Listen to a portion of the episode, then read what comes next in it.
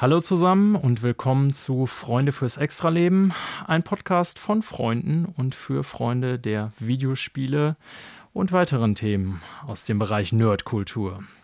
Ich bin natürlich wie immer Daniel und auf der anderen Seite der Leitung ist Manuel. Hallo Manuel. Moin Daniel, schöne Grüße nach Köln. Ja, schöne Grüße nach Herstel. Wie geht es dir? Noch so im Großen und Ganzen ganz gut. Äh, heute ist das Wetter hier ganz angenehm, ist zwar ziemlich kalt, aber trotzdem schön sonnig. Das macht Spaß. Ja, ähm, wenn ich draußen gewesen wäre, könnte ich daran äh, sozusagen teilhaben. Aber da ich äh, bisher das Haus nicht verlassen habe, sehe ich auch nur, dass die Sonne zumindest scheint draußen. Ah, stimmt ich habe Brötchen geholt. Ja, äh, wir wollen uns heute natürlich wieder ein paar Themen dem im Bereich Videospiele widmen.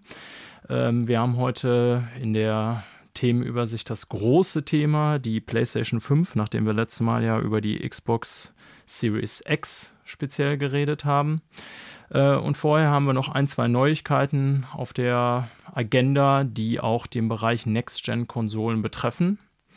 Ja, und ich denke, dass wir da heute wieder eine äh, hoffentlich informative und unterhaltsame Next-Gen-Explosion zusammenkriegen hier. Mittlerweile ist es ja schon Current-Gen, so muss man es ja sagen. Ja, ja, das ist äh, der Fehler, den ich auch die ganze Zeit mache. Irgendwie ist das bei mir noch nicht ganz so richtig angekommen, dass wir jetzt zwar neue Konsolen haben, die lange Next-Gen waren, aber eigentlich jetzt die aktuelle Konsolengeneration darstellen und dass die PlayStation 4 und die Xbox One ja jetzt Last Gen sind. Ich sag mal so, meine PlayStation 4 Pro ist äh, abgebaut mittlerweile. Meine steht tatsächlich noch äh, aufgebaut und angeschlossen dran. Und äh, da werde ich nachher auf jeden Fall noch ein, zwei Sachen zu sagen, warum das so ist. Ja, okay, sind wir gespannt.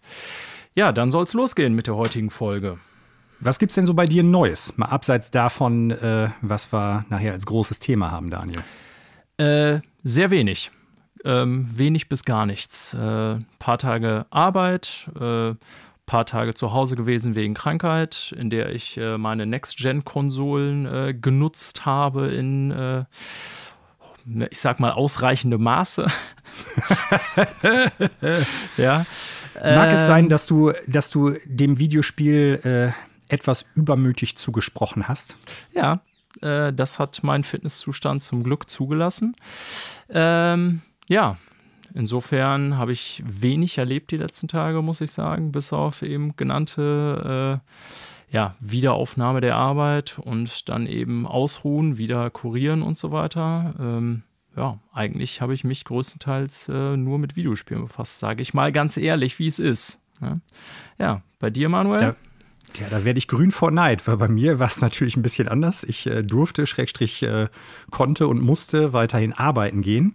Ja. Ähm, und dementsprechend äh, habe ich dann, glaube ich, nicht ganz so viel Zeit in Videospiele stecken können wie du. Aber ich denke, es reicht für eine interessante Unterhaltung heute. Ähm, denke ich auch. Abseits, abseits von den neuen Konsolen gibt es bei mir tatsächlich aber was ganz, ganz Altes, was wieder aufgeflackert ist. Ähm, nämlich äh, Point-and-Click-Adventure. Ich war früher und bin es eigentlich auch bis zum gewissen Grad noch heute ziemlicher Point-and-Click-Adventure-Spiel-Fan. Also alles, was in Richtung äh, LucasArts Adventure, Lucasfilm Games, beziehungsweise Sierra und Sierra Online früher ging. Ähm, okay. Das mochte ich unglaublich gerne, weil das so mit einige der ersten Spiele waren, die so etwas wie Story transportieren konnten auf etwas äh, ja, ich will nicht sagen tiefgründigerer Ebene, das ist ein bisschen zu hochtrabend, aber die zumindest versucht haben und das auch gut darstellen konnten, Stories zu transportieren. Ähm, deshalb war ich da immer schon Fan von. Und die Tage habe ich mir tatsächlich die Indiana Jones Trilogie mal wieder angeguckt, nachdem ich die jahrelang nicht mehr gesehen hatte und äh, bin dann dazu gekommen, dass ich dachte, eigentlich habe ich mal wieder Bock, die Spiele zu spielen. Also äh, Indiana Jones and the Last Crusade und äh, Indiana Jones and the Fate of Atlantis, also die beiden klassischen Point-and-Click-Adventure. Und bin darüber dann auch wieder in so eine Point-and-Click-Phase reingerutscht, wo ich jetzt äh, aktuell wieder mal vermehrt tatsächlich die alten Schinken ausgepackt habe. Unter anderem äh, Quest for Glory, was ja kein reinrassiges Point-and-Click-Adventure eigentlich ist. Ähm, ja, die besagten Indiana Jones-Teile und äh, was ich jetzt als nächstes spielen werde, ist tatsächlich Police Quest, weil ich es damals nie gespielt habe. Und da bin ich mal gespannt, wie das so wird. die ersten, ich glaube, zwei oder drei Teile werden ja ganz gut gelobt. Und das macht aktuell wieder sehr viel Spaß, muss ich sagen. Hm. Ja, ist ja äh, ich bin etwas verwirrt, zu welcher Zeit du dich äh, rückbesinnst auf diese alten äh, Klassiker, nennen wir es mal. Äh, dass du das an sich tust, wundert mich nicht. Ich weiß ja, dass du dafür eine Vorliebe hast, hattest. Ähm, die ist bei mir nicht ganz so ausgeprägt, sag ich mal, da ich auch seit früher Kindheit eher Nintendo gespielt habe. So in meiner PC-Phase habe ich so Maniac Mansion und Day of the Tentacle und so habe ich natürlich äh, damals äh, auch gespielt, aber ähm, tatsächlich gerade so bei diesen ganzen klassischen LucasArts-Dingern äh, fehlt mir das eine oder andere, beziehungsweise habe das nur mal kurz damals so bei Freunden angezockt, aber nie selber so in Gänze. Ne, ich kann die Spiele heute gar nicht mehr so einschätzen. Damals kam mir das als Kind, kam mir sowas wie äh, Fate of Atlantis halt irgendwie mega komplex und ultra lang vor. Äh, wahrscheinlich kann man es in Realität heute in wenigen Stunden durchzocken. Äh, wenn man es einigermaßen kennt, weiß ich nicht. Aber ich fand das damals schon teilweise relativ obskur für mein äh, kindliches Gehirn, wie man auf bestimmte Lösungen äh, kam. Teilweise hat man dann einfach so die ganze Zeit über den Screen geklickt und alles Mögliche ausprobiert. Ne? Ähm, heute mit ein paar äh, funktionierenden Gedanken mehr liefe das wahrscheinlich auch anders, sag ich mal. Witzig. Naja, so viel dazu. Also es ist äh, nur eine kleine Tangente und es ist jetzt auch nicht so, dass ich jetzt, äh, was weiß ich, meine ganze Freizeit da irgendwie reinstecke. Aber ich denke, ich werde über die nächsten Wochen so das ein oder andere Spiel da auch noch einfach weiterzocken. Wie gesagt, Police ja. Quest, da bin ich mal ganz gespannt drauf. Mal gucken, wenn es äh, mich weiterhin packt, vielleicht werde ich davon noch mal etwas konkreter berichten in Zukunft. Wir sind gespannt. Ähm, kann man hoffentlich sein. Mal sehen. Es ist ja eigentlich kein neues Thema so, ne?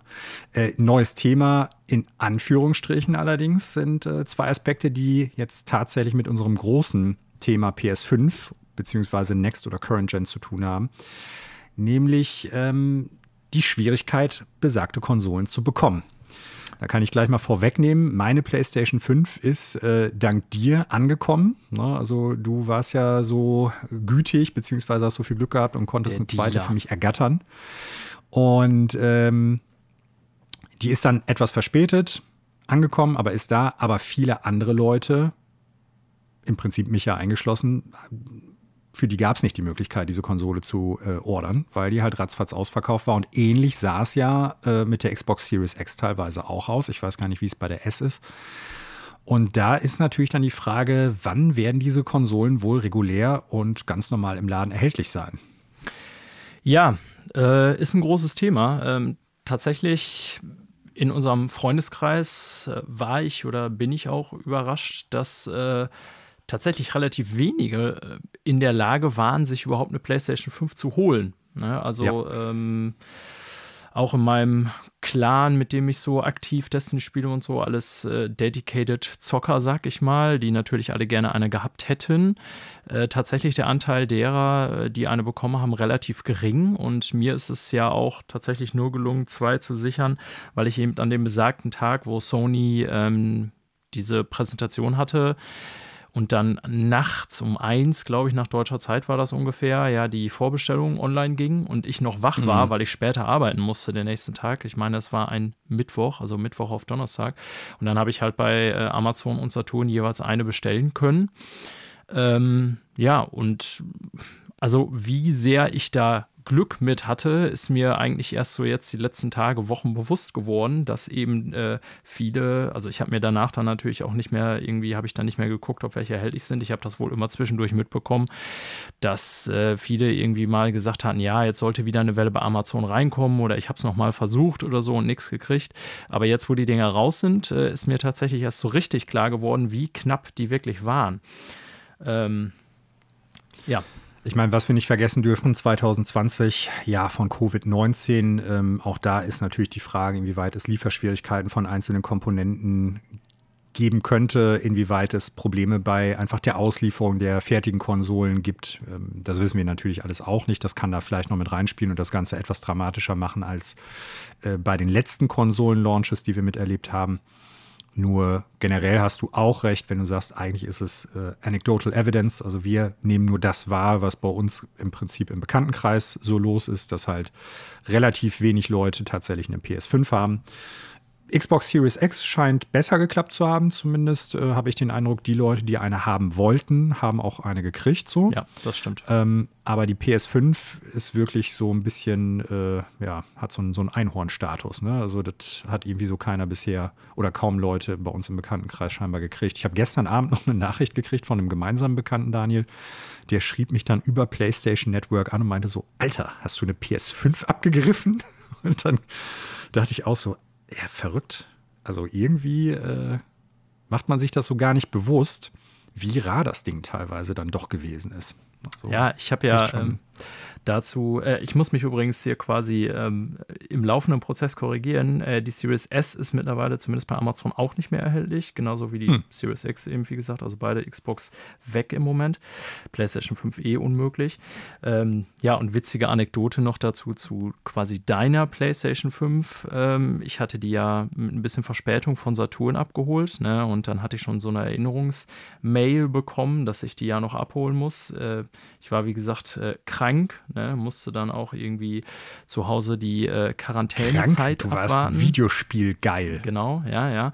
Auf jeden Fall konnte ich sie nicht an dem Donnerstag abholen. Die war tatsächlich, also vorher hatte Saturn bei mir schon Saturn hatte ja an alle Nutzer, äh, die eine PlayStation 5 vorbestellt hatten, ähm, diese Mail rausgeschickt, ja, wir wissen nicht, ob wir irgendwie äh, zum äh, gewünschten Zeitpunkt liefern können. Und es tut uns leid für eventuelle Verzögerungen. Und da hatte ich es irgendwie schon fast abgehakt und dachte so, boah, das wird auf gar keinen Fall was, weil bei der Series X war es tatsächlich schon so, dass an dem Tag, wo die Series X erschien, ich die wirklich erst ganz spät abends abholen konnte. Ich war irgendwie nachmittags schon mal da ähm, und dann wusste der Typ da noch von nichts und sagte, ja, Sie müssen jetzt warten, wann die Bestätigung kommt, dass Sie die abholen können. Und da habe ich gesagt, ja, wann wird denn das sein? Keine Ahnung, kann irgendwann sein, irgendwann in den nächsten Tagen. Ich schon mit hm. so einem Hals rausgelatscht, ne, und dachte so, ja, geil, warum habe ich die denn hier zum Abholen vorbestellt? Weil ich halt sicher gehen wollte, dass ich Postboten nicht verpasse und so und da das Paket irgendwo landet, hatte ich die halt da zum Abholen bestellt, ne, und bei der PlayStation 5 halt bei deiner Version quasi äh, das gleiche. Und äh, da ich die, wie gesagt, erst ein paar Tage später abholen konnte, bin ich dann da reingelatscht und da hingen überall bei Saturn in Köln schon so Plakate, keine PS5. Das war schon ein bisschen verrückt. Und da bin ich da an diese Online-Kasse gegangen und habe dann so, ja, hier QR-Code, ähm, ich will was abholen. Und dann hat die das so irgendwie eingegeben da in ihrem Rechner und auf einmal guckte sie so hoch und meinte so, PlayStation 5?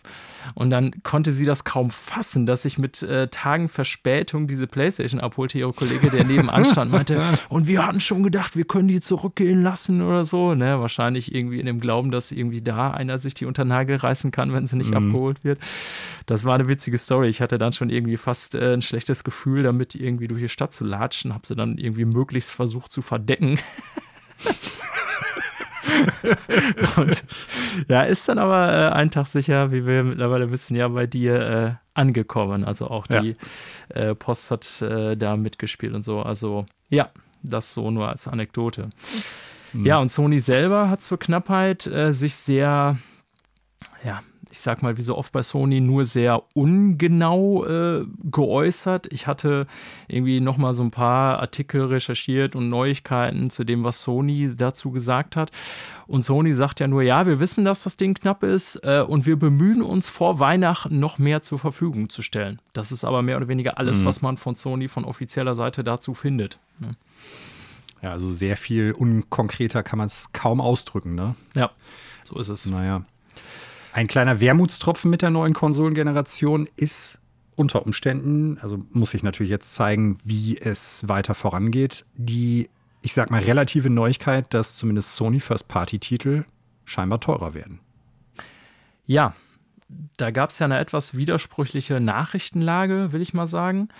Ähm, bei ja, du bist ja jemand, der direkt den höheren Preis bezahlt hat. Wir werden später noch über Demon's Souls reden. Das ist ja, glaube ich, bisher, korrigiere mich, ich meine, das einzige Sony-Spiel, was diesen Preis kostet. Also Spider-Man ist auf jeden Fall billiger, weil Miles Morales ja auch quasi eine kleine Erweiterung nur ist. Hm. Äh, alles andere ist, also ja, meines Wissens nach, was ich jetzt gesehen habe an Spielen für PS5, Call of Duty, bin ich mir jetzt nicht ganz sicher wie teuer es ist, aber ich glaube, dass Demon's Souls bisher das einzige ist. äh, Spider-Man Miles Morales ist günstiger gewesen, bei mir zumindest als Demon's Souls. Ja, das stimmt. Aber verglichen mit sowas wie zum Beispiel kleineren äh, Nachfolgetiteln wie äh, Uncharted ähm, Lost Legacy, der für, ich glaube, 40 Euro neu rausgekommen ist, hat das Spiel jetzt trotzdem, ich glaube, 49 oder sogar über 50 Euro bei mir gekostet. Wobei ich sagen muss, ich habe nicht die Digitalversion, sondern die äh, Blu-ray bzw. Scheibenversion genommen. Ja. Ähm, so, also da kommt natürlich auch noch ein bisschen was dazu, ne? Ja. Ja, ähm, also ich sehe gerade, dass hier bei Call of Duty tatsächlich die äh, unterschiedlichen Versionen unterschiedliche Preise auch haben. Also es gibt eine Standardversion für PS4, die dann wiederum äh, 10 Euro billiger ist als die Cross-Gen-Version, die man auf PS4 und PS5 spielen kann, mhm. weil Call of Duty ja auch äh, für PS4 rausgekommen äh, ist. Das ist also quasi so eine Zwischenlösung. Aber auch da zahlt man dann sozusagen, wenn man es so will, für die PS5-Version Aufpreis. Da kann man jetzt ja. drüber streiten, ob das dann dafür ist, dass man es auf beiden Generationen spielen will. Aber de facto ist dann die PS5-Version eigentlich auch teurer. Ähm, ja, insgesamt gab es ja eine, wenn man jetzt die letzten Wochen, Monate sich anschaut, eine durchaus widersprüchliche Nachrichtenlage zu. Mm, EA hat angekündigt, zumindest ein, zwei Spiele teurer zu verkaufen, also 10 Dollar bzw. 10 Euro auch als vorher. Äh, in Pfund, also die Engländer waren da, glaube ich, benachteiligt, war es dann umgerechnet nochmal sehr viel teurer.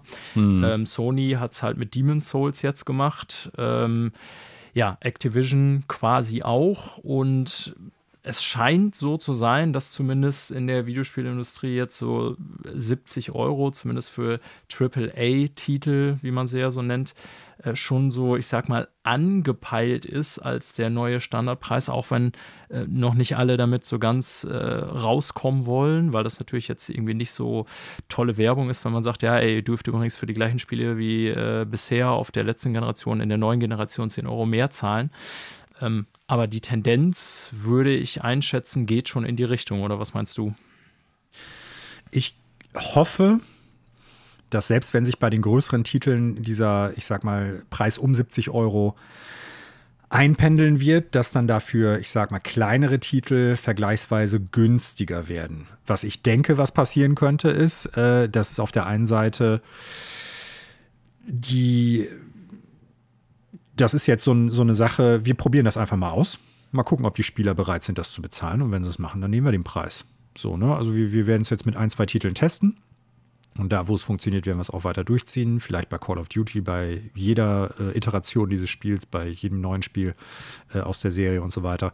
Ähm, die andere Seite kann natürlich sein, dass die damit versuchen wollen, dann halt Leute auch in ihren, ich sag mal, Game Pass oder in das Sony-Äquivalent reinzukriegen. Ne? So wie ja. EA auch. Pass ja. auf, du musst gar nicht 70 Euro für dieses oder jenes Spiel zahlen, du kannst uns halt auch monatlich das und das geben.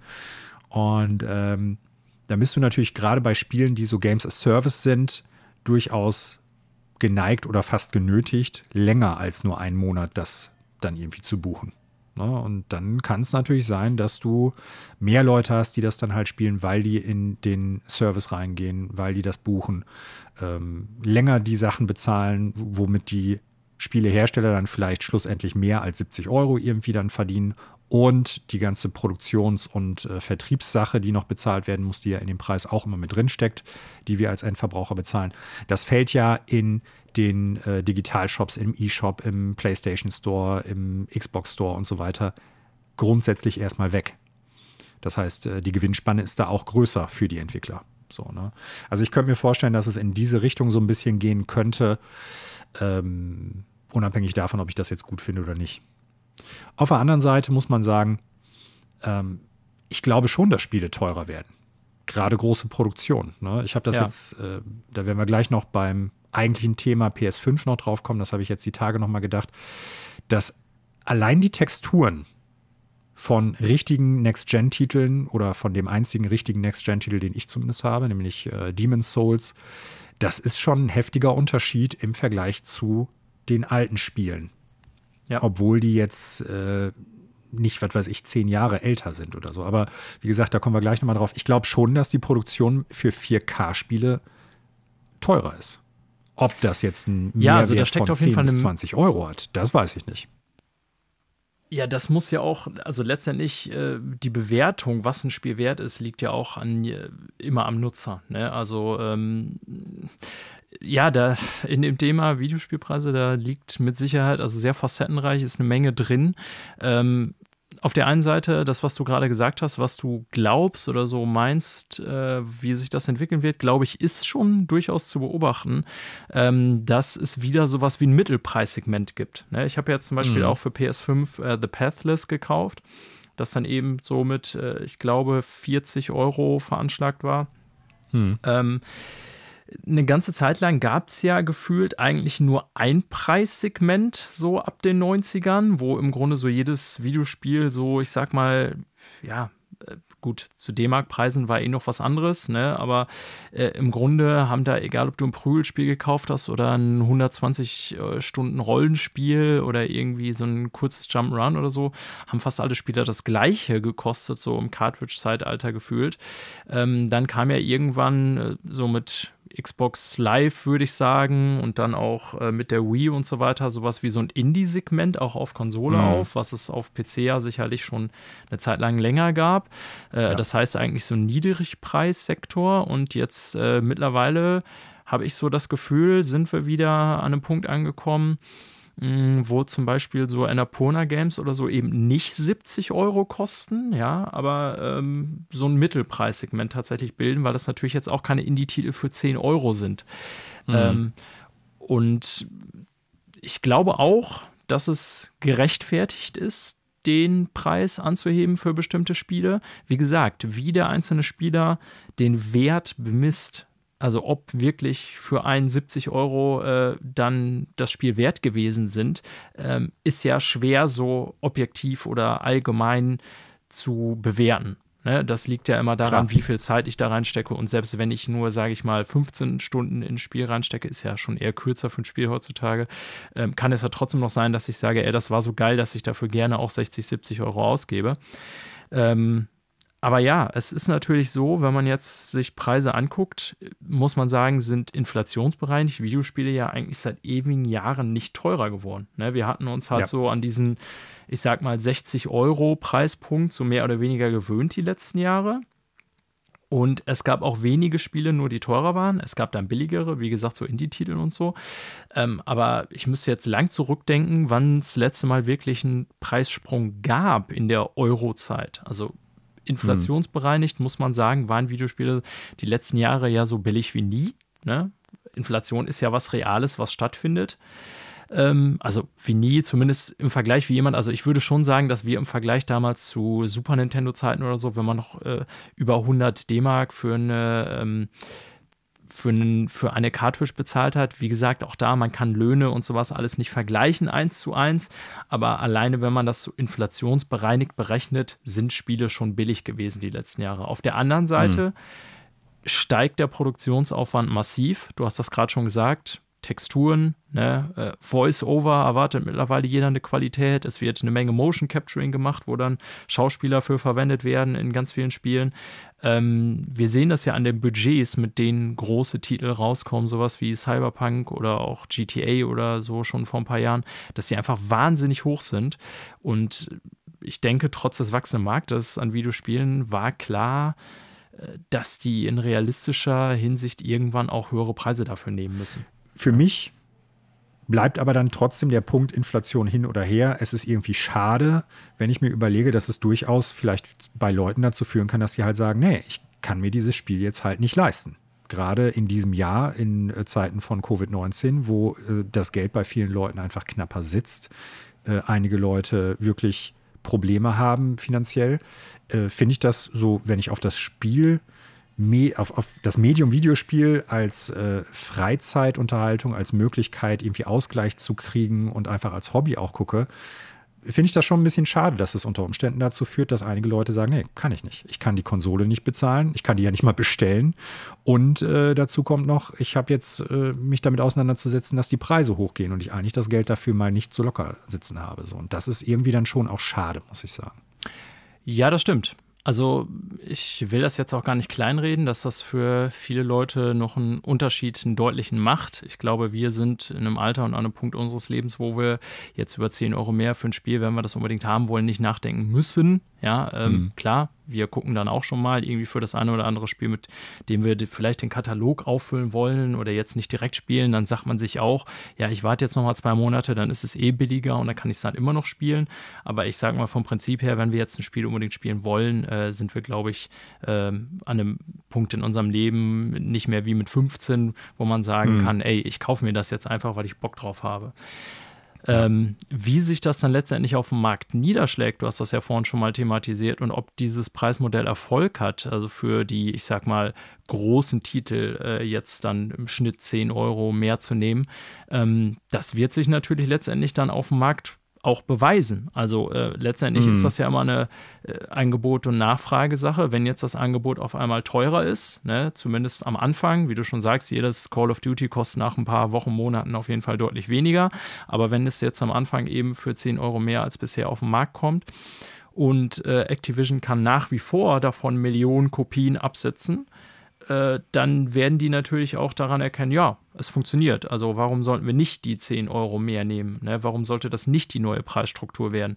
Äh, wenn jetzt die Nachfrage äh, quasi die Klippe runterfällt äh, für bestimmte Titel, weil die eben dann nicht mehr in den entsprechend geplanten Zahlen gekauft werden zu dem Preis, ja, dann äh, werden Spielehersteller ja letztendlich irgendwie gar keine große Wahl haben, als äh, Rabatte äh, darauf zu geben oder vielleicht mhm. zu sagen, ja, wir haben das preislich zu hoch angesetzt.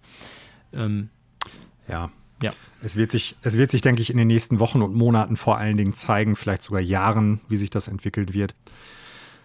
Gut, wir haben quasi den Einstieg schon gemacht, aber wir wollen ja heute als ganz großes Thema über unsere Eindrücke zur PlayStation 5 vor allen Dingen auch sprechen. Und damit legen wir jetzt auch los. Ja, und äh, der erste Punkt ist natürlich so, nachdem die Konsolen ja mit, äh, zumindest bei mir, etwas Verspätung angekommen sind und äh, das dann auch dazu führt, dass wir diesen Podcast etwas verspätet aufnehmen als ursprünglich geplant. Die Verpackung. Wir hatten ja bei der Series X schon äh, darauf ja, bewundernd hingewiesen, wie äh, interessant und äh, angenehm irgendwie die ganze Aufmachung der Verpackung war. Die Schatztruhe, ja. ja genau. Und äh, dann kommt die PS5 vorbei und sagt einfach, pff, ja, ich mache mal eher so Sacktuch und Asche. ja, es ist ein Karton, ne? Also ein verdammt großer Karton. Also da ähm, kann man, glaube ich, das Xbox-Teil, äh, ich meine, abgesehen davon, dass es eine ganz andere Formfaktor hat, weil das äh, Series X halt eher so eine Truhe ist, wie gesagt, ist halt so einfach, dass äh, die PlayStation 5 so ein rechteckiger Kasten, riesig der Kasten, ne? Ähm, wie gesagt, konnte ich auf dem Weg durch die Stadt kaum verstecken, dass da eine PlayStation 5 drin ist, obwohl ich die größtmögliche Tüte dabei hatte.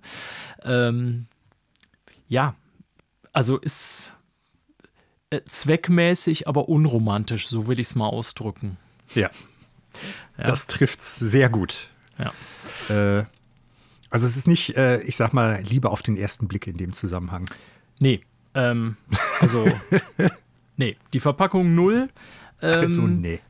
Da muss man sagen, hat Sony die Feinheiten, die wir bei der Konsole teilweise finden, so designtechnisch, so kleine Gimmicks, äh, überhaupt nichts gemacht. Das ist halt einfach schlichte weiße Pappe, in die das Teil reingepackt ist, irgendwie mit Schutzfolie. Dann gibt es da noch so ein extra Fach für Controller und den ganzen anderen Kram.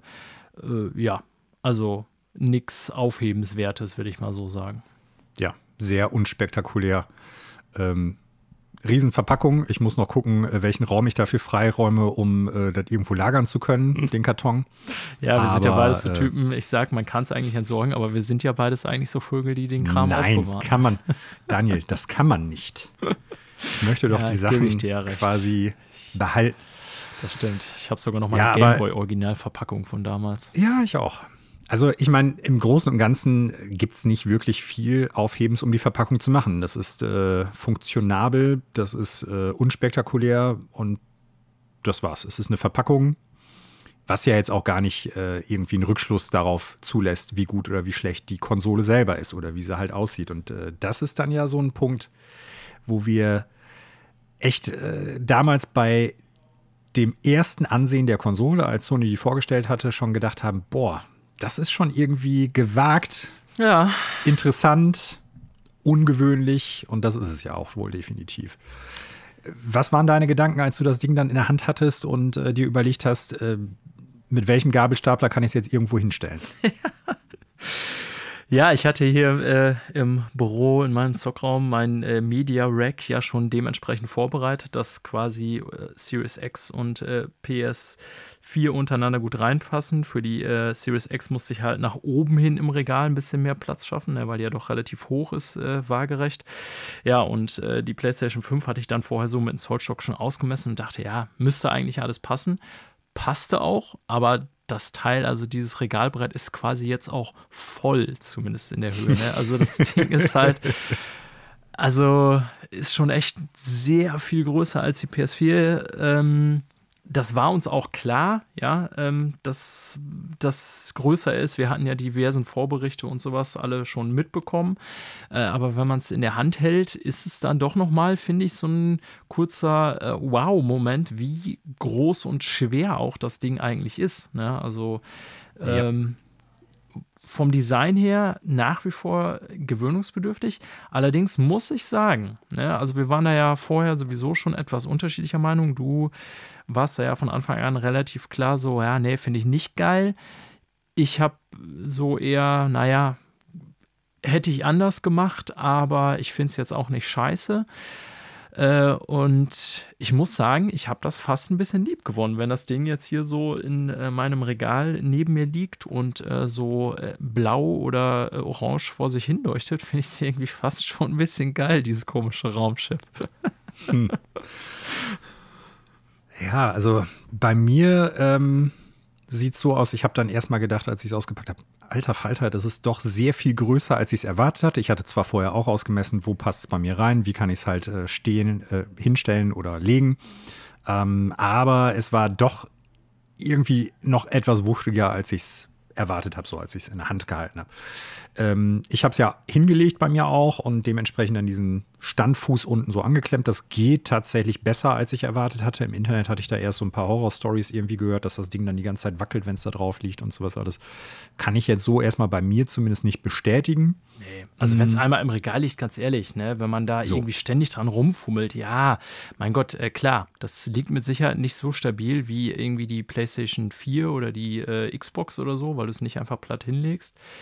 Wobei ich auch sagen muss, zum Beispiel bei der PlayStation 4 äh, Pro, die ich hatte, da waren ja, ähm, obwohl du einfach so einen rechteckigen Kasten quasi ins Regal gelegt hast, waren da ja so kleine äh, Füße drunter. Oh, ich weiß, was du sagen möchtest. Ja, ja und die das waren war bei, bei mir tatsächlich immer uneben. Ne? Und ja. gerade bei der PlayStation 4, wo wirklich am Ende das Laufwerk rotierte wie verrückt, hat das dann insgesamt bei mir äh, so eine Vibration erzeugt in dem Medienregal, die teilweise super laut war, wo ich dann immer mhm. so teilweise die PlayStation PlayStation ein bisschen anheben musste und dann neu ins Regal setzt, damit die so ein bisschen ebener auf den Füßen steht. Also selbst bei so einer Form kann ich äh, auch bei der letzten Generation nicht sagen, war jetzt mega geil. Und äh, da muss ich sagen, klar, das ist irgendwie so eine komische äh, Zwischenlösung mit diesem Fuß. Also ich denke halt immer, wenn du irgendwie bei einer Konsole was dabei packst, wo das so reingestellt, rangeklemmt werden muss, ist das eigentlich ein bisschen ungünstig, weil du dauernd irgendwie so ein extra Teil hast, was irgendwie auch vielleicht bei Leuten verloren geht oder kaputt geht oder was weiß ich. Und wir haben ja beide die Laufwerkversion, zumindest die steht halt ohne diesen Fuß nicht so geil, glaube ich, oder mhm. wahrscheinlich gar nicht, weil die unten diesen, dieses Laufwerk als Bauch ja noch quasi fast extra dran hat. Das sieht ja aus wie so dran geklebt, nochmal zusätzlich so ein bisschen. Ja. Ähm, und insofern finde ich, dass so ein Teil da mit drin ist, ähm, spricht schon dafür, dass insgesamt die Wahl des Gehäuses, so des Form des Gehäuses äh, nicht super ist. Aber ich selber habe mit diesem Standfuß genauso wie du äh, null Probleme gehabt. Also das Ding steht jetzt bei mir im Regal. Wenn ich da mal so drauf tippe auf diese Flügel, bewegt sich da auch ehrlich gesagt nichts. Also ich würde sagen, das mhm. steht relativ stabil. Da muss man echt schon Idiot sein äh, und da dran rum wie ein Verrückter dass das runterfällt mhm. oder so. Also das Ding sieht schon aus, als ob sich Leute darüber Gedanken gemacht haben und nicht einfach, äh, was weiß ich, ein Designer zwei, drei Linien auf dem Blatt gekritzelt hat und gesagt hat, okay, das nehmen wir jetzt. Ähm, von den ganzen Vorzügen oder vielleicht auch Nachteilen, die es für die Lüftung gibt oder für irgendwie Lautstärke oder so, können wir, weil wir keine, äh, ja, wie sagt man, keine Leute sind, die da dran gearbeitet haben, gar nicht einschätzen. So.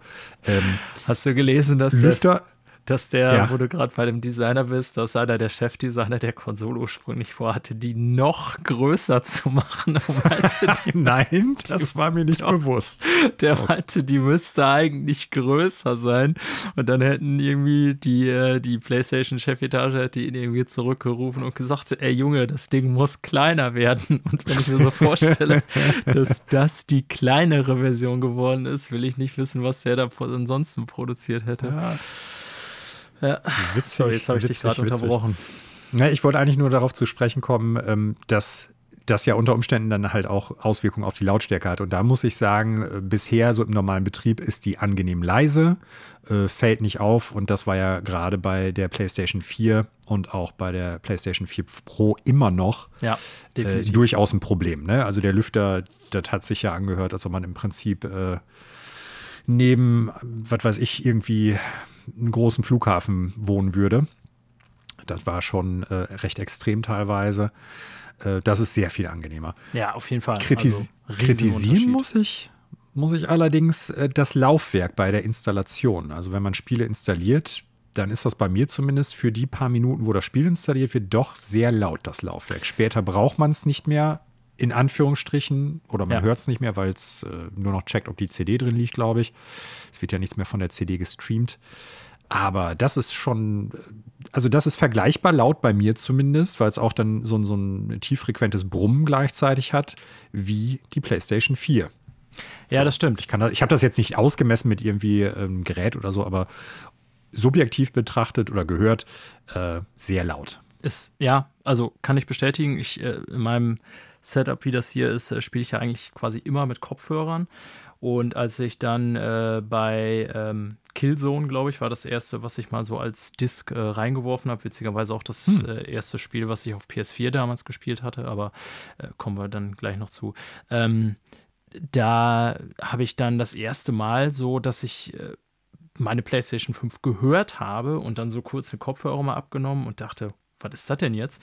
Ne? Und mhm. dann festgestellt, okay, ist aber jetzt irgendwie nicht ein Lüfter, der auf einmal angesprungen ist oder so, oder weil die Konsole mega pumpen muss, sondern einfach, ich habe halt irgendwie Spider-Man gespielt und so und währenddessen die Disk halt reingeballert, damit äh, Killzone installiert. Ne? Also, und ja, äh, dieser Installationsprozess selber, also wenn die Disk äh, gelesen wird und Daten auf die Festplatte kopiert werden, äh, also die Scheibe ordentlich rotiert, ähm, das hört man absolut. Also nachher im Spielgeschehen, das ist mir dann gar nicht mehr aufgefallen, weil da ja quasi eigentlich nur Zwischenteilen, wenn überhaupt das Laufwerk mal angeworfen wird, aber nicht halt mhm. äh, permanent mit der vollen äh, Geschwindigkeit, wie das beim Einlesen der Disk ist.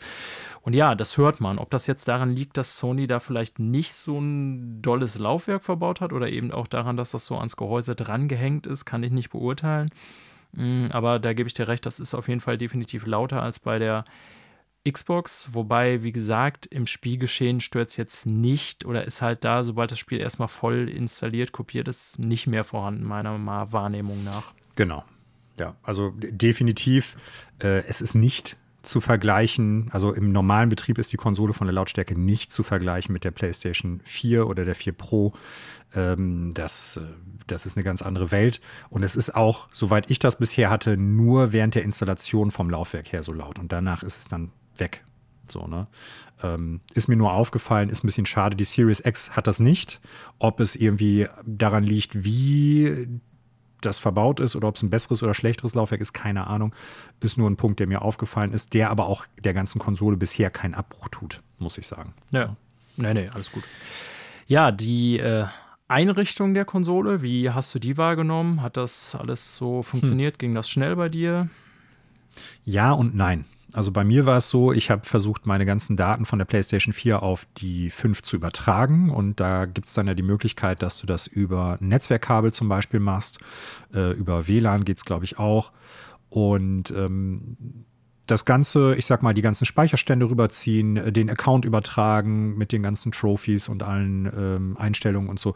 Das ging relativ schnell und einfach. Das hat mich auch gewundert. Aber die Daten zu übertragen, die gespeichert sind, also von den Spielen selber, nicht die Speicherstände, sondern die einzelnen Spieldaten, da hat er bei mir zweimal abgebrochen, auch nach langer Zeit jeweils, sodass ich mich dazu entschieden habe, die Spiele, die ich rüber haben wollte, manuell nochmal extra auf der PlayStation 5 zu installieren. Hm. Weil äh, da hat der nach der Zeit irgendwann abgebrochen und ich weiß nicht weswegen. Das war ein bisschen schade. Du hast die Kabellösung dann benutzt oder wie hast du es gemacht? Ja, ich habe beide, also ich weiß natürlich jetzt nicht, wie die PlayStation 5 das dann macht. Laut dem Setup im Menü sollen die beide am gleichen Netzwerk hängen. Und das okay. sind die bei mir auch. Ne? Ja. Ob es da aber dann irgendwie Schwierigkeiten mit dem Netzwerk gibt, keine Ahnung. Vielleicht ist das auch irgendwie eine Besonderheit und bei anderen Leuten ist das nicht so gewesen. Bei mir ist zweimal abgebrochen und äh, so musste ich die Spiele dann halt separat nochmal installieren. Was relativ schnell auch ging, das muss man ganz klar sagen. Also äh, schneller auf jeden Fall als auf der PlayStation 4. Ich habe auch den Eindruck, dass die Downloadrate, die ich jetzt hier habe, Definitiv. sehr, sehr viel schneller ist. Ja, das ist verrückt. 4. Also ich habe die gleiche Leitung und die Spiele laden auf jeden Fall sehr viel schneller. Also was heißt verrückt? Auch da wird es natürlich äh, technischen Fortschritt geben, aber das ist ein mm. so merkbarer Unterschied. Also das, das gleiche Spiel auf der PlayStation 4 dauert erheblich länger runterzuladen. Ne? Ich äh, ja. habe ja auch teilweise jetzt, äh, du benutzt ja quasi fast nur Disk äh, bis heute mm. auch. Äh, ich habe zwar noch auch viele Play PlayStation 4 Spiele auf Disk, aber äh, habe auch schon einige in der Bibliothek, die ich halt als Download-only habe habe. Und äh, die Downloadgeschwindigkeiten sind schon äh, sehr viel schneller als auf der PS4, das kann ich bestätigen. Ja. Ich habe es tatsächlich nicht gemacht, die Daten meiner PS4 zu übertragen, hm. weil ich irgendwie so dachte, ja, ich äh, will die PS5 nicht gleich zumüllen sozusagen mit allem Kram, äh, den ich noch so auf der PS4 rumliegen habe. Äh, ich dachte halt einfach, okay, die drei Spiele, die ich jetzt so am Anfang spielen will, äh, installiere ich so und dann mal nach und nach, in was ich reinzocken will, ähm, weil man muss ja sagen, wenn man irgendwie äh, PlayStation Plus Account hat, ähm, die wichtigen Daten, sowas wie Trophies und äh, Speicherstände, kann man dann ja eh sehr schnell direkt darüber äh, ziehen, indem man sich einfach anmeldet bei seinem PlayStation-Account. Also muss ich sagen, das war insgesamt eine Sache von wenigen Minuten bei mir, die PlayStation einzurichten. Ja. Eins der großen Dinge neben den Einstellungen, die jetzt nicht so spektakulär sind, äh, ist allerdings der Controller. Und äh, da haben wir ich sag mal, in äh, spannender Vorfreude schon äh, uns überlegt, wie wird das wohl sein? Weil da waren die Lobpreisungen teilweise im Internet ja doch sehr, sehr, sehr groß. Und äh, da würde mich dann aber auch interessieren, wie deine, ja, dein, dein erstes Hands-on, muss man ja sagen, damit tatsächlich gewesen ist. Ja, ähm, ich kann ja mal einfach anfangen mit natürlich dem Paradebeispiel äh, Astrobot, ähm, Astroboy, Entschuldigung, nicht Astroboy, Astrobot. Ich Astrobot ist richtig. Astroboy ist diese alte Anime-Serie. Stimmt, oh Gott, oh Gott. Ja, genau.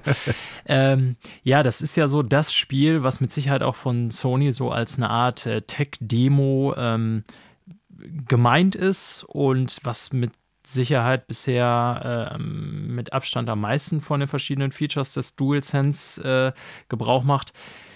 Ich mach mal gleich, ich will nicht mit den negativen Ansa äh, Sachen anfangen, aber ich schmeiß mal gleich das Überflüssige über Bord sozusagen. Die Pusterei ins Mikro und das Gerubbel auf, der, äh, auf dem Touchpad ist totaler Bullshit, wie wir wahrscheinlich, äh, ich weiß nicht, wie weit du jetzt äh, Astro Boy schon gespielt hast, äh, Astrobot schon gespielt hast, ähm, aber da kommen ja so ein paar Segmente, wo man halt ins Mikro pusten, schreien muss, was auch immer und dann irgendwie auf Teufel komm raus auch nochmal das Touchpad eingesetzt wird zum Rumreiben drauf, äh, ist halt totaler Quatsch. Aber ähm, insgesamt die Nutzung des äh, DualSense in Astrobot fand ich tatsächlich, muss ich sagen, echt geil. Also da waren so ein paar Punkte drin, wo ich echt gedacht habe, okay, das kenne ich so noch nicht, ne? so vom Feeling her. Äh, zum Beispiel, was mir so direkt einfällt, ist dieses, wo man Pfeil und Bogen schießt. Hast du das schon gemacht in dem Game? Hm, nee, habe ich tatsächlich noch nicht. Okay. Ah, Moment, Moment, Moment. Doch, ist das quasi, äh, wo man mit den Triggern dann fühlt, dass quasi so ein, so ein bisschen so ein Widerstand in der Sehne dann genau, da ist. Genau, dass die Sehne gespannt ja, wird. Ja, doch, richtig. Also das fand ich schon echt geil, wo ich so dachte, krass, mhm. also das wäre ja sowas, das könnte man auch in Spielen wirklich mal implementieren, die das nicht so, so als kleines Gameplay-Gimmick haben, wo du dann eben äh, bei Astrobot ja nur wirklich kurzzeitig mal so mit so einem Bogen schießt, um so einen Gegner oder so ein paar Blöcke wegzumachen oder so.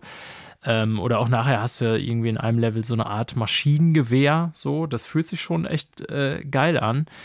Ähm, ich war dann zum Beispiel so ein bisschen enttäuscht, dass man in Spider-Man, was ich vorwiegend gespielt habe, sehr wenig davon merkt. Ja, also da ist hm. so das im Grunde, ich sag mal, übliche Rumble-Feature an. Das Rumble fühlt sich so ein bisschen anders an.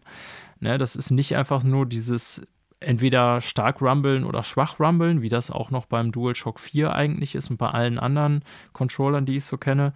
Ähm, aber da hätte ich mir einerseits von den adaptiven Triggern ein bisschen mehr erwartet, noch an Nutzung, gerade weil es ein First-Party-Titel ist. Ähm, und auch so, dass man diese verschiedenen, ich sag mal, Fähigkeiten dieses Rumble-Features äh, ein bisschen besser nutzen kann. Also es ist ja so, dass es nicht einfach nur diese alte Technik ist, wie sie auch noch beim DualSense 4 verbaut ähm, war. Kleiner Nerd-Inside-Wissen-Sektor hier quasi.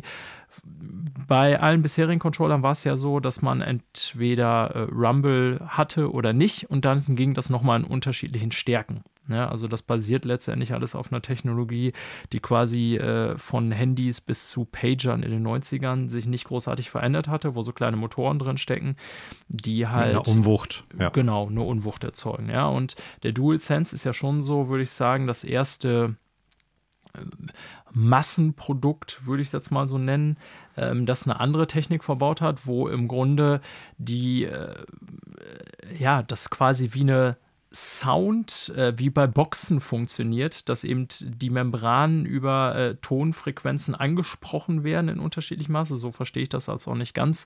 Äh, Technikfirma, Mensch, in, äh, bin kein Ingenieur oder sowas. Ähm, aber es gibt da interessante Videos zu, unter anderem auch von Digital Foundry, wo die im Grunde die Vibration des DualSense versuchen mit einem Mikro ne, klar zu machen, also mit, mit äh, quasi mm. messen. Und äh, ich hätte mir da schon, gerade bei Spider-Man, um da jetzt mal drauf zurückzukommen, ein bisschen mehr gewünscht, dass ich das Gefühl habe, dass es jetzt mehr als einfach nur Rumble. Ja, das war so mhm. meine Erfahrung bisher. Ich glaube, ja. bei dir überwiegt da noch mehr Skepsis, so was die Zukunft dessen bringt, würde ich sagen.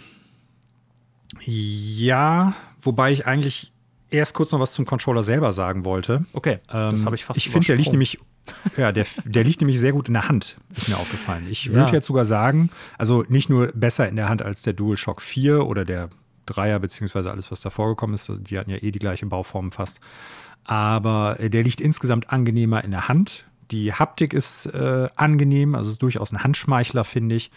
Ähm, ich würde jetzt auch sagen, von den beiden Konsolen, also von der Series X und von der PlayStation 5, ist das nur vom in der Hand halten für meine Hände der angenehmere Controller. Ich finde den Series X Controller auch schon gut, äh, aber ich, ich war positiv überrascht. Ja, ich wollte jetzt, äh, ich bin natürlich jetzt direkt zu dem spannenden neuen, äh, in Anführungsstrichen gesprungen, aber ja. Ja, und ich dämpfe das äh, jetzt erstmal. Nee, ne? alles gut. Äh, das äh, ist genau der Grund, warum wir das hier auch zu zweit machen. Ja, gebe ich dir völlig recht. Ich hätte jetzt anstatt über die neuen Features erstmal, also ich finde auch, das ist das erste Mal, dass ich denke, bei einer Sony-Konsole, ähm, dass das der bessere Controller ist. Also ja. nicht falsch verstehen, der Series X Controller liegt auch super in der Hand, ist ein super Definitiv. Controller, kann man nicht viel falsch machen.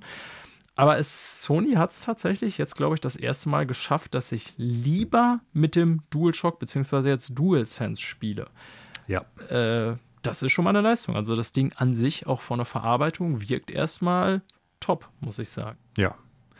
Ähm, sehe ich ähnlich. Also ergonomisch sehr angenehm auf jeden Fall. Ja. Ich finde auch äh, die Knöpfe, das D-Pad, die äh, Analogsticks, ähm, all das fühlt sich wertig an, äh, macht Spaß tatsächlich zu drücken. Klingt jetzt ein bisschen komisch vielleicht, ist aber so.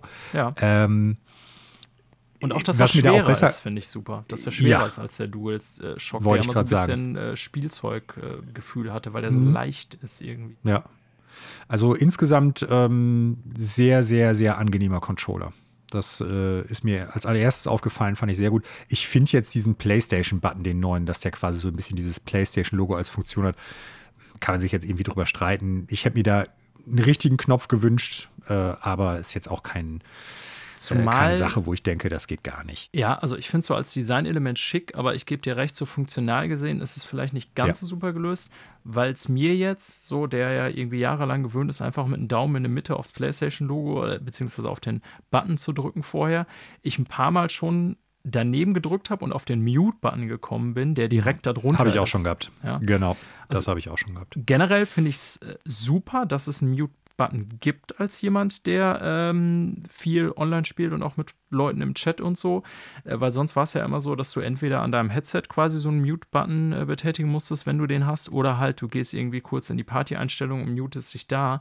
Also an mhm. sich finde ich es schon tatsächlich so im Zeitalter des Online-Gaming eine super Idee, das einfach über eine Controller-Lösung zu haben. Ja, ne, weil ja auch stimmt. ein Mikro im Controller verbaut ist. Äh, einfach zu sagen, hier, ich drücke jetzt mal den Knopf und bin dann gemutet. Ähm, die Anordnung der beiden Knöpfe so knapp untereinander ist, so geht so optimal. Ist, glaube ich, auch einfach eine mhm. Gewöhnungssache, weil ich es jetzt einfach jahrelang vom DualShock 4 anders gewöhnt bin, einfach da stumpf hinzudrücken. Und da muss man ein bisschen aufpassen. Ja. Ähm, das ist mir auch schon passiert. Mute-Knopf gedrückt statt äh, dem PlayStation-Knopf, aber vielleicht ist es wirklich so eine Frage der Gewöhnung, wie du es gerade schon sagtest. Ja, und um den Dämpfer jetzt wieder wegzunehmen und auf das äh, zurückzukommen, was du gerade schon angeschnitten hast, voller Euphorie. Das äh, große neue Ding, ne? also äh, anderes Rumble beziehungsweise haptisches Feedback auch in den Triggern. Ähm, du sagtest eben schon, ich bin da etwas skeptischer.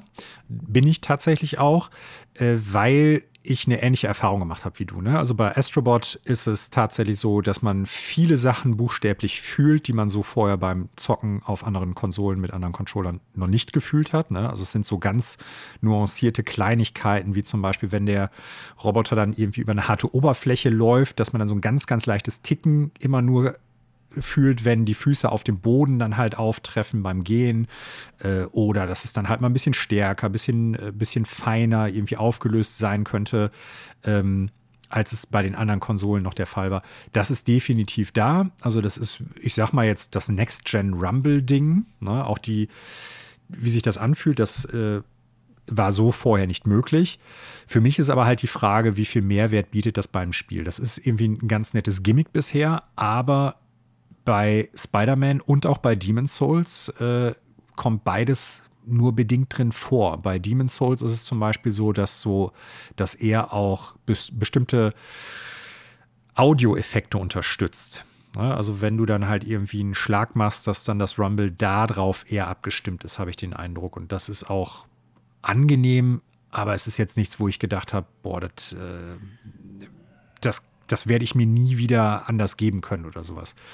Ähm, das war sogar eher so, dass es sich so schnell abgenutzt hat, dass ich das gar nicht mehr als was Besonderes wahrgenommen habe. Die, ähm, die adaptiven Trigger beim Bogenschießen bei Astrobot, wo du das gerade sagtest, Demon's Souls hat das.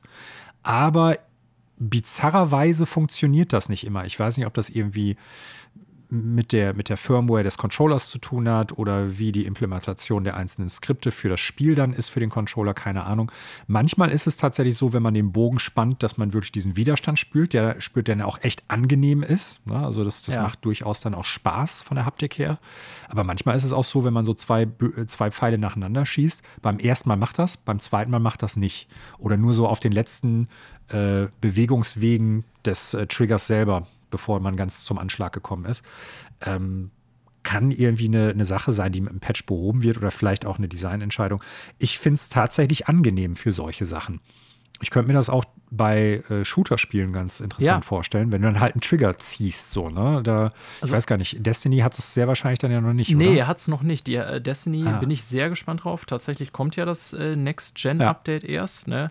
Ähm, wobei ich da jetzt erstmal davon ausgehen würde, dass es wahrscheinlich für Xbox und PlayStation ziemlich gleich ist. Äh, ne? Das ist ja vor allen Dingen auch Grafik-Update und so und mehr Frames per Second. Ich würde mir aber tatsächlich wünschen, dass sie da den extra Weg gehen und wenn man sowas bei der PlayStation 5 hat, Call of Duty, ich habe es nicht gekauft und nicht gespielt, angeblich macht das ja. Also ich habe jetzt schon mehrere oh, Berichte oh, cool. gelesen. Ne? Die mhm. haben ja so einen Marketing-Deal auch mit Sony jetzt für Call of Duty im Moment. Äh, so einige Sachen exklusiv für längere Zeit lang, so bestimmte Maps oder Modi oder so, ich weiß mhm. es nicht. Ähm, und anscheinend haben die zumindest die Mühe investiert und das dann auch so an den DualSense angepasst, sodass man wirklich zwischen den einzelnen Waffen die Unterschiede fühlt. Und das würde ich mir natürlich ähm, mhm. bei einem Spiel wie Destiny, was wirklich schon sehr markantes Gun-Feeling hat, auch ohne dieses DualSense, äh, ohne diese DualSense-Features, ähm, wo ich schon eigentlich am DualShock 4 teilweise so die einzelnen Waffen wirklich individuell am Kick erkennen konnte, weil das so äh, mhm. markant ist. Ähm, würde ich mir das natürlich wünschen, ja. Und ich frage mich echt, weil du das jetzt auch so sagst bei Demon's Souls, weil ich bei Spider-Man halt ein bisschen enttäuscht war, ob das vielleicht auch einfach unfassbar schwer zu programmieren ist oder woran das genau liegt. Also bei Astrobot zum Beispiel, ich weiß nicht, hast du diese Sache mit den Automaten schon gemacht, wo du diese Kugeln aus dem Automaten holst, mit der einen, okay, du unten, wenn du dann im Keller bist, da spoiler ich in Klammern jetzt nicht groß, da kannst du dann nachher so Collectibles aus so einem Automaten holen und mit der linken Hand, das ist dein linker äh, Trigger, betätigst du halt einen Roboterarm, der quasi einen Hebel zieht und mit der rechten, mhm. dann fallen da so Kugeln aus diesem Automaten, wie bei diesen Kirmes-Dingern. Und die Kugeln zerquetscht du dann mit so einer Roboterhand äh, und dann fällt da halt dieses Collectible raus. Und das ist schon echt krass, finde ich, wenn man das mal so macht. So allein dieses mit den adaptiven Triggern, wo ja wirklich so ein Widerstand spürbar ist, merkst du richtig, wie wenn du diesen Hebel umlegst, da an einer bestimmten Stelle du den Hebel, äh, den, den linken Trigger weiter runterdrücken musst und dann mhm. auch wirklich so ein Widerstand da ist. Und noch krasser ist es, wenn du dann mit der rechten Hand, also mit dem rechten Trigger, die Kugel zerquetscht, hast du da wirklich so ein Gefühl, als würdest du so ein bisschen, kann ich kaum beschreiben, so eine Dose zerquetschen, ja. Ähm, ja, weil du halt mehr Kraft aufwenden genau. musst, stelle ich ja, mir jetzt mal vor. Ne? Genau, ja. und dann noch so eine Vibration dazu kommt, die das so unterstützt. Das ist schon cool umgesetzt. Ja, die Frage ist, was wird in Zukunft daraus? Werden Spiele mm. das tatsächlich nutzen? Ja, also ich meine, wir reden jetzt hier nicht von einer Fuchtelei wie bei der Wii oder was weiß ich. Ne, das ist ja ein Controller, den man einfach so in der Hand hält. Aber ich sehe da potenziell, und das ist das, was ich bei Astrobot so geil fand, schon echt Möglichkeiten, dass du das Spielerlebnis anders gestalten kannst. Ob hm. das dann in Realität kommt, da bin ich, glaube ich, ähnlich skeptisch wie du, aber ich würde es mir halt wünschen, weil ich das eigentlich, wie es bei Astrobot ist, äh, schon bis auf diese Spielerei mit Pusten und Touchpad und so echt geil finde, beziehungsweise da eine Menge Potenzial sehe, was man damit in anderen Spielen machen könnte. Ja, kann ich auch so sagen. Ähm, es ist vielleicht keine Revolution, aber eine gute Evolution auf vielen Ebenen, würde ich sagen. Na, also die Weiterentwicklung von Rumble, ähm, die neuen Features, die da drin sind, die Ergonomie, die ja. Haptik ähm, der einzelnen Knöpfe und sowas. Es ist eine sehr gute Evolution und äh, gefällt mir richtig gut, der Controller. Ja, ein deutlicher das, äh, Vorsprung äh, zum.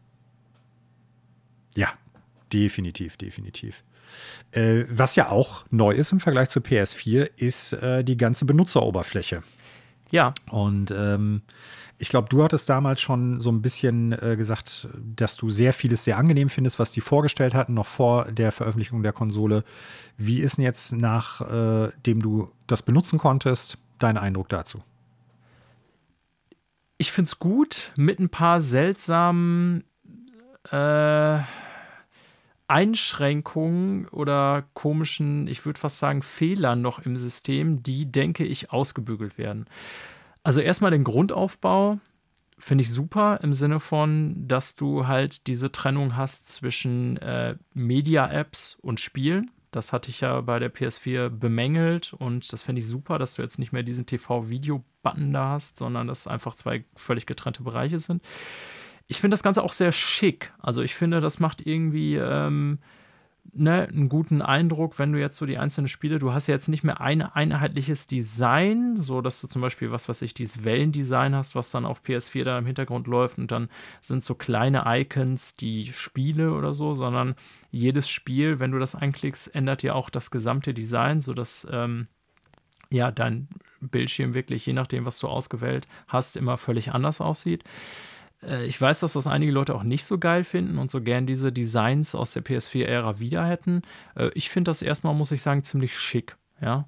Ähm, das Ganze ist auch, das Menü ist in 4K mit HDR. Ne? Ich habe erst, musste ich so ein bisschen genauer hingucken. Ich, als ich meinen Monitor hier, den habe ich ja noch relativ neu, habe ich mal so zwischendurch immer wieder an den Einstellungen rumprobiert und da war ich erst total verwirrt, als bei der PS5 ich so in die Einstellungen gegangen bin und der mir dann immer angezeigt hat, HDR aktiv.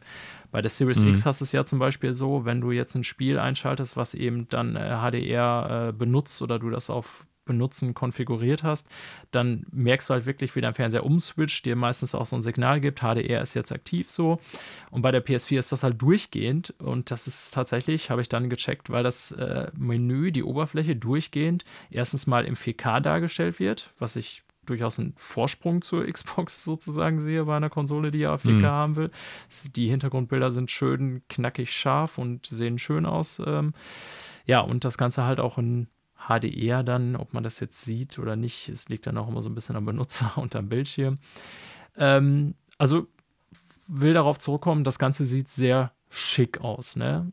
Es sind so ein hm. paar seltsame Dinge drin, aber ja, bevor wir auf die kommen, wie ist dein Eindruck so bisher? Wie kommst du klar mit der um äh, ja, anderen Umsetzung auf PS5 im Vergleich zu PS4?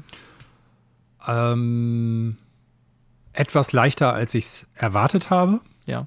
Weil ich dann auch schon dachte, irgendwie, ähm, da scheint sich viel getan zu haben. Vieles ist äh, woanders versteckt an Menüführung und sowas. Ähm, doch bisher jetzt erstmal einfacher, als ich dachte. Klar, einige Punkte muss man immer noch jetzt irgendwie suchen, weil die woanders sitzen als vorher bei der PS4. Ähm, großes Manko für meinen Geschmack ist die Funktion vom PlayStation-Button als An- und Ausknopf weil ja. äh, auf der PlayStation 4 fand ich sehr angenehm, dass du im Prinzip quasi blind das Ding in den Ruhemodus Ich weiß genau, was konntest. du meinst. Du hältst lange gedrückt, und jetzt muss ich, ja. So, und jetzt, jetzt macht es das halt nicht mehr. Plus, wenn ich jetzt nur einmal drauf drücke, kriege ich unten eine Leiste mit ganz vielen Sachen, die ich auswählen kann. Und erst der letzte Knopf, den ich da finden könnte, ist äh, Ausstellen. Genau. Klar, auch das wird eine Sache sein, daran gewöhnt man sich, je häufiger man das Ding an- und ausstellt. Ich fand das Ganze äh, aber eigentlich eine gute Lösung, wie es bei der PlayStation 4 gelaufen ist. Und da die, der neue Controller jetzt nochmal zusätzliche Knöpfe hat, hätte man da bestimmt auch irgendwie was anderes machen können, meines Erachtens nach. Das ist aber so ein bisschen Nörgeln auf hohem Niveau. Du hast ja gerade dieses HDR-Ding angesprochen und das ist etwas, was mir persönlich, äh, was ich nicht gut finde. Ähm, weil klar, das Menü läuft in HDR, sieht auch schick aus, ist sehr farbintensiv, wenn man halt einen äh, entsprechenden Bildschirm hat, der das unterstützt. Aber das ist ja nicht so, dass wenn du jetzt nicht HDR-Content anstellst, dass es dann abgeschaltet wird, sondern es läuft ja quasi in so einem Container die ganze Zeit durch. Das stimmt. Und das ist leider etwas, äh, was ich etwas schade finde, gerade für ältere Spiele, die man vielleicht jetzt auf der PlayStation 5 spielt, weil es kein Auto-HDR gibt. Also da wird nichts aufs Bild draufgerechnet, sondern der Fernseher bleibt einfach nur im Darstellungsmodus HDR, wodurch die Farben von einem Nicht-HDR-Bild, bei älteren Spielen in dem Fall, natürlich eigentlich nicht mehr nah an dem sind, wie es sein sollte, sondern verstellt sind.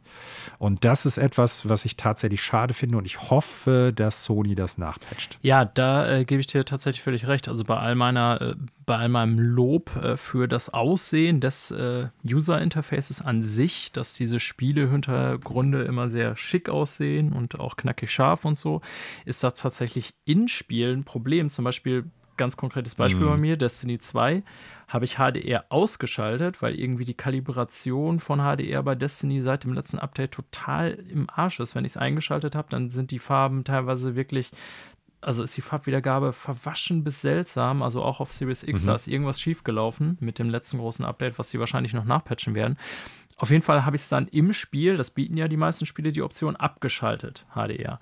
Ja. Und bei der Series X funktioniert das auch problemlos. Ne? Wenn du da im Spiel angibst, okay, HDR aus, dann gibt er auch kein HDR-Bild aus, sondern SDR halt. Bei der PlayStation 5 geht das Stand jetzt noch nicht. Und das ist ein fetter ja, Malus. Genau. Ja? Wenn du ein Spiel hast wie äh, Miles Morales, was in HDR meiner Meinung nach super aussieht, wo wenn du es einigermaßen kalibriert hast, ist das alles natürlich ja. tutti. Ähm, aber Destiny 2 zum Beispiel als bestes Beispiel, wo ich es bewusst halt ausgeschaltet haben will, ähm, ist es ganz komisch, das Spiel versucht dann nicht HDR darzustellen, aber weil die PlayStation 5 eben das permanent als HDR-Signal rausgibt, ist die Farbpalette immer noch total seltsam. Also sieht teilweise wirklich schwierig aus, muss ich ganz ehrlich sagen. Ja. Der Fernseher glaubt halt, dass ein HDR-Signal anliegt. Ja. ja. aber es ist halt äh, von der Farbgebung und äh, allem, was da mit reinspielt, kein HDR-Signal, was wirklich ankommt. Deshalb äh, ist das alles nicht rund. Naja, also das ist, ist eine Sache, ich glaube jetzt mal, dass das irgendwie patchbar ist, aber äh, finde ich jetzt äh, irgendwie überraschend, dass sie gesagt haben, das kann man nicht äh, irgendwie abschalten oder sowas, ne, als, als Grundsystem. Äh, was ich noch gar nicht so richtig genutzt habe, ist so ein bisschen äh, ja, diese, diese, dieses Kartendesign, ne? Also, dass wenn du auf ein Spiel irgendwie gehst, dass du dann noch so verschiedene Möglichkeiten hast, dir anzuzeigen, welche ich nenne das jetzt mal so, Trophy-relevanten Sachen es noch gibt, welche äh, Errungenschaften man da noch irgendwie machen kann oder welche Spielfortschritte es noch irgendwie gibt. Da habe ich tatsächlich noch gar nichts mit irgendwie ausprobiert. Hast du da schon irgendwie Erfahrung mit gemacht? Ja, ich habe es auch noch nicht so 100% durchdrungen, aber so langsam kriege ich da Zugang zu und ich wundere mich fast, ähm, dass das bisher so wenig Thema ist denn eigentlich muss ich sagen, werde ich bin ich immer mehr überzeugt davon, dass das eigentlich ein mega geiles Feature ist, wenn Spieler das richtig nutzen.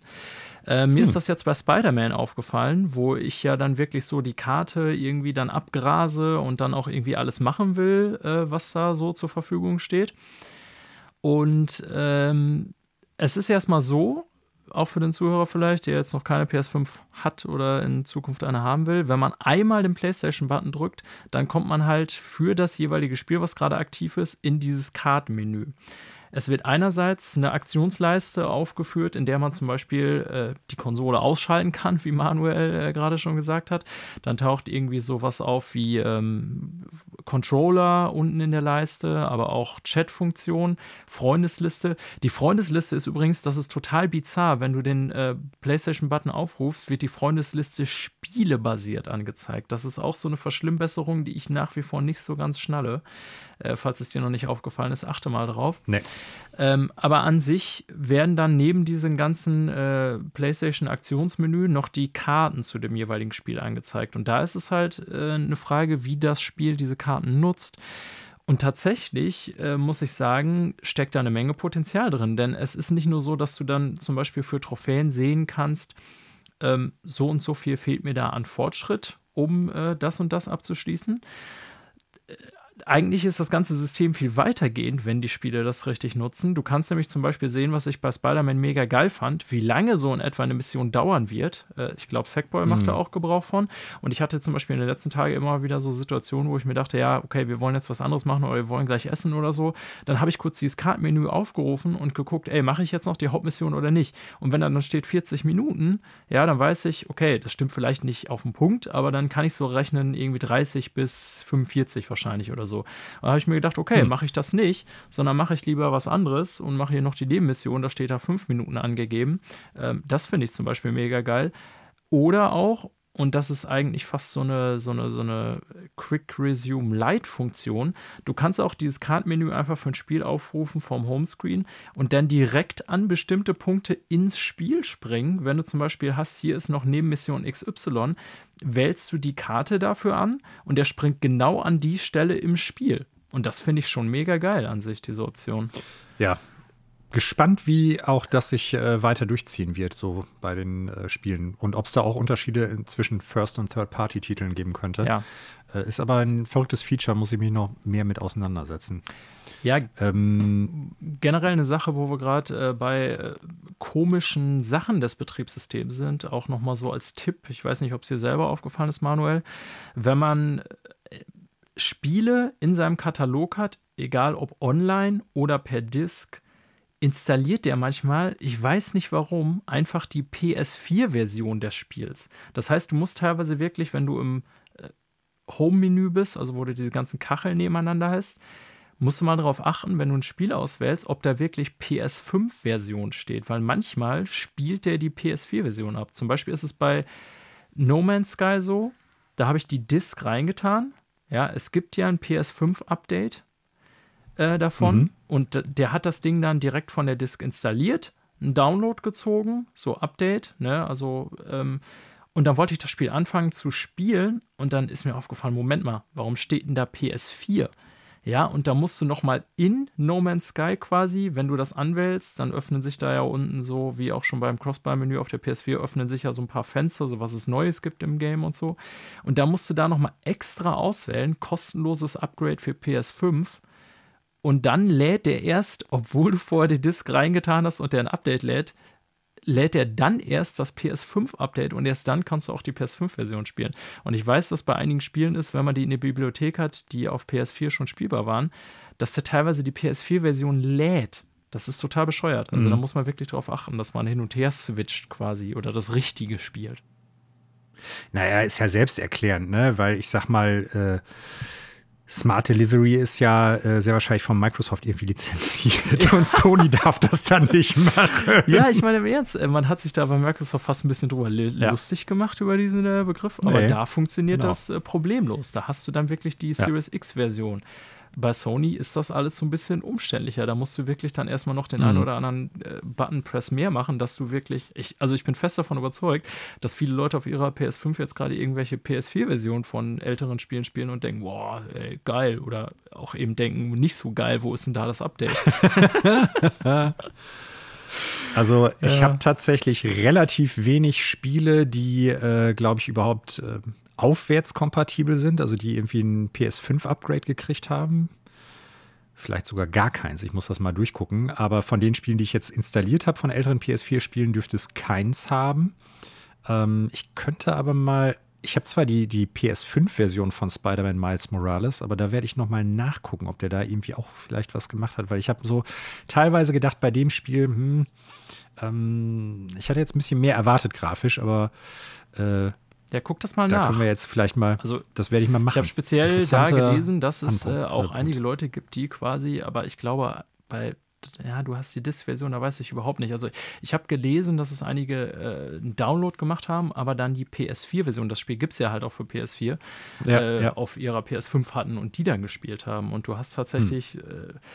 Wenn du das auf dem Homescreen anwählst, das Spiel, ist da so ein, so ein kleines Icon da neben dem Namen, da steht dann PS4, glaube ich, irgendwie so ist das. Ne? Kannst ja einfach mal checken. Ah, das ja. Werde ich noch mal nachgucken.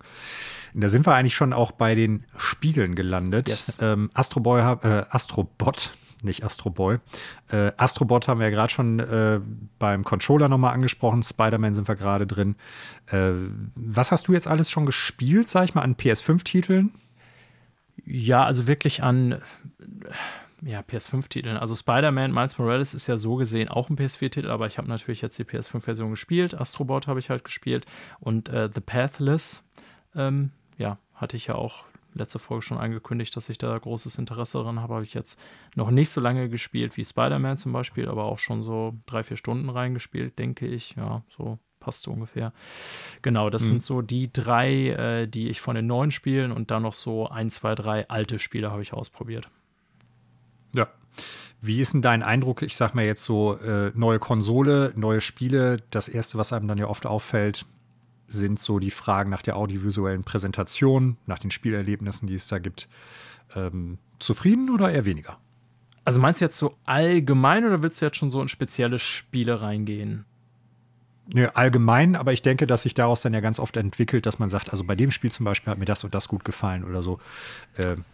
Ja, äh, Okay, ich hangel mich dann trotzdem mal so ein bisschen an den Spielen entlang. Ich denke, Astrobot können wir relativ schnell abhaken. Ist ja eine Tech-Demo mehr oder weniger. Ne? Ist jetzt so als Plattformer also ist es nett gemacht mit einer Menge Sony-Fanservice drin, sieht auch nett aus, ist jetzt nicht gerade Next-Gen-Showcase, was Grafik angeht, so aber was ähm, so ne, paar nette Level, mit denen man irgendwie ähm, auch eine Menge Sony-Geschichte erleben kann, finde ich. Also mir hat es Spaß gemacht. Ich habe halt Astrobot gespielt, während ich Spider-Man runtergeladen habe. Das war also das erste, was ich direkt gespielt habe, so um die Wartezeit auch gut zu überbrücken. Und dafür war es richtig cool.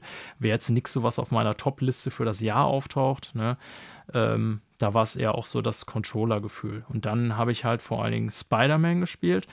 Und ich muss sagen, dass ich schon ähm, es grafisch ziemlich beeindruckend fand. Ähm, ich habe echt Probleme, mich zu entscheiden, in welchem Modus ich das spielen soll, überraschenderweise. Also ich hm. habe ein paar Mal geswitcht. Es gibt ja eben die ja, die eierlegende Wollmilchsau gibt es da dann leider doch nicht so richtig, weil entweder musst du ja einen Modus wählen, der mit äh, 30 äh, Frames per Second läuft, dafür aber mit fancy Raytracing und eben mit entsprechenden visualisierten Effekten auf 4K, sodass du irgendwie das, die maximale Bildqualität hast, so was Schatten und Lichtreflexion und sowas angeht.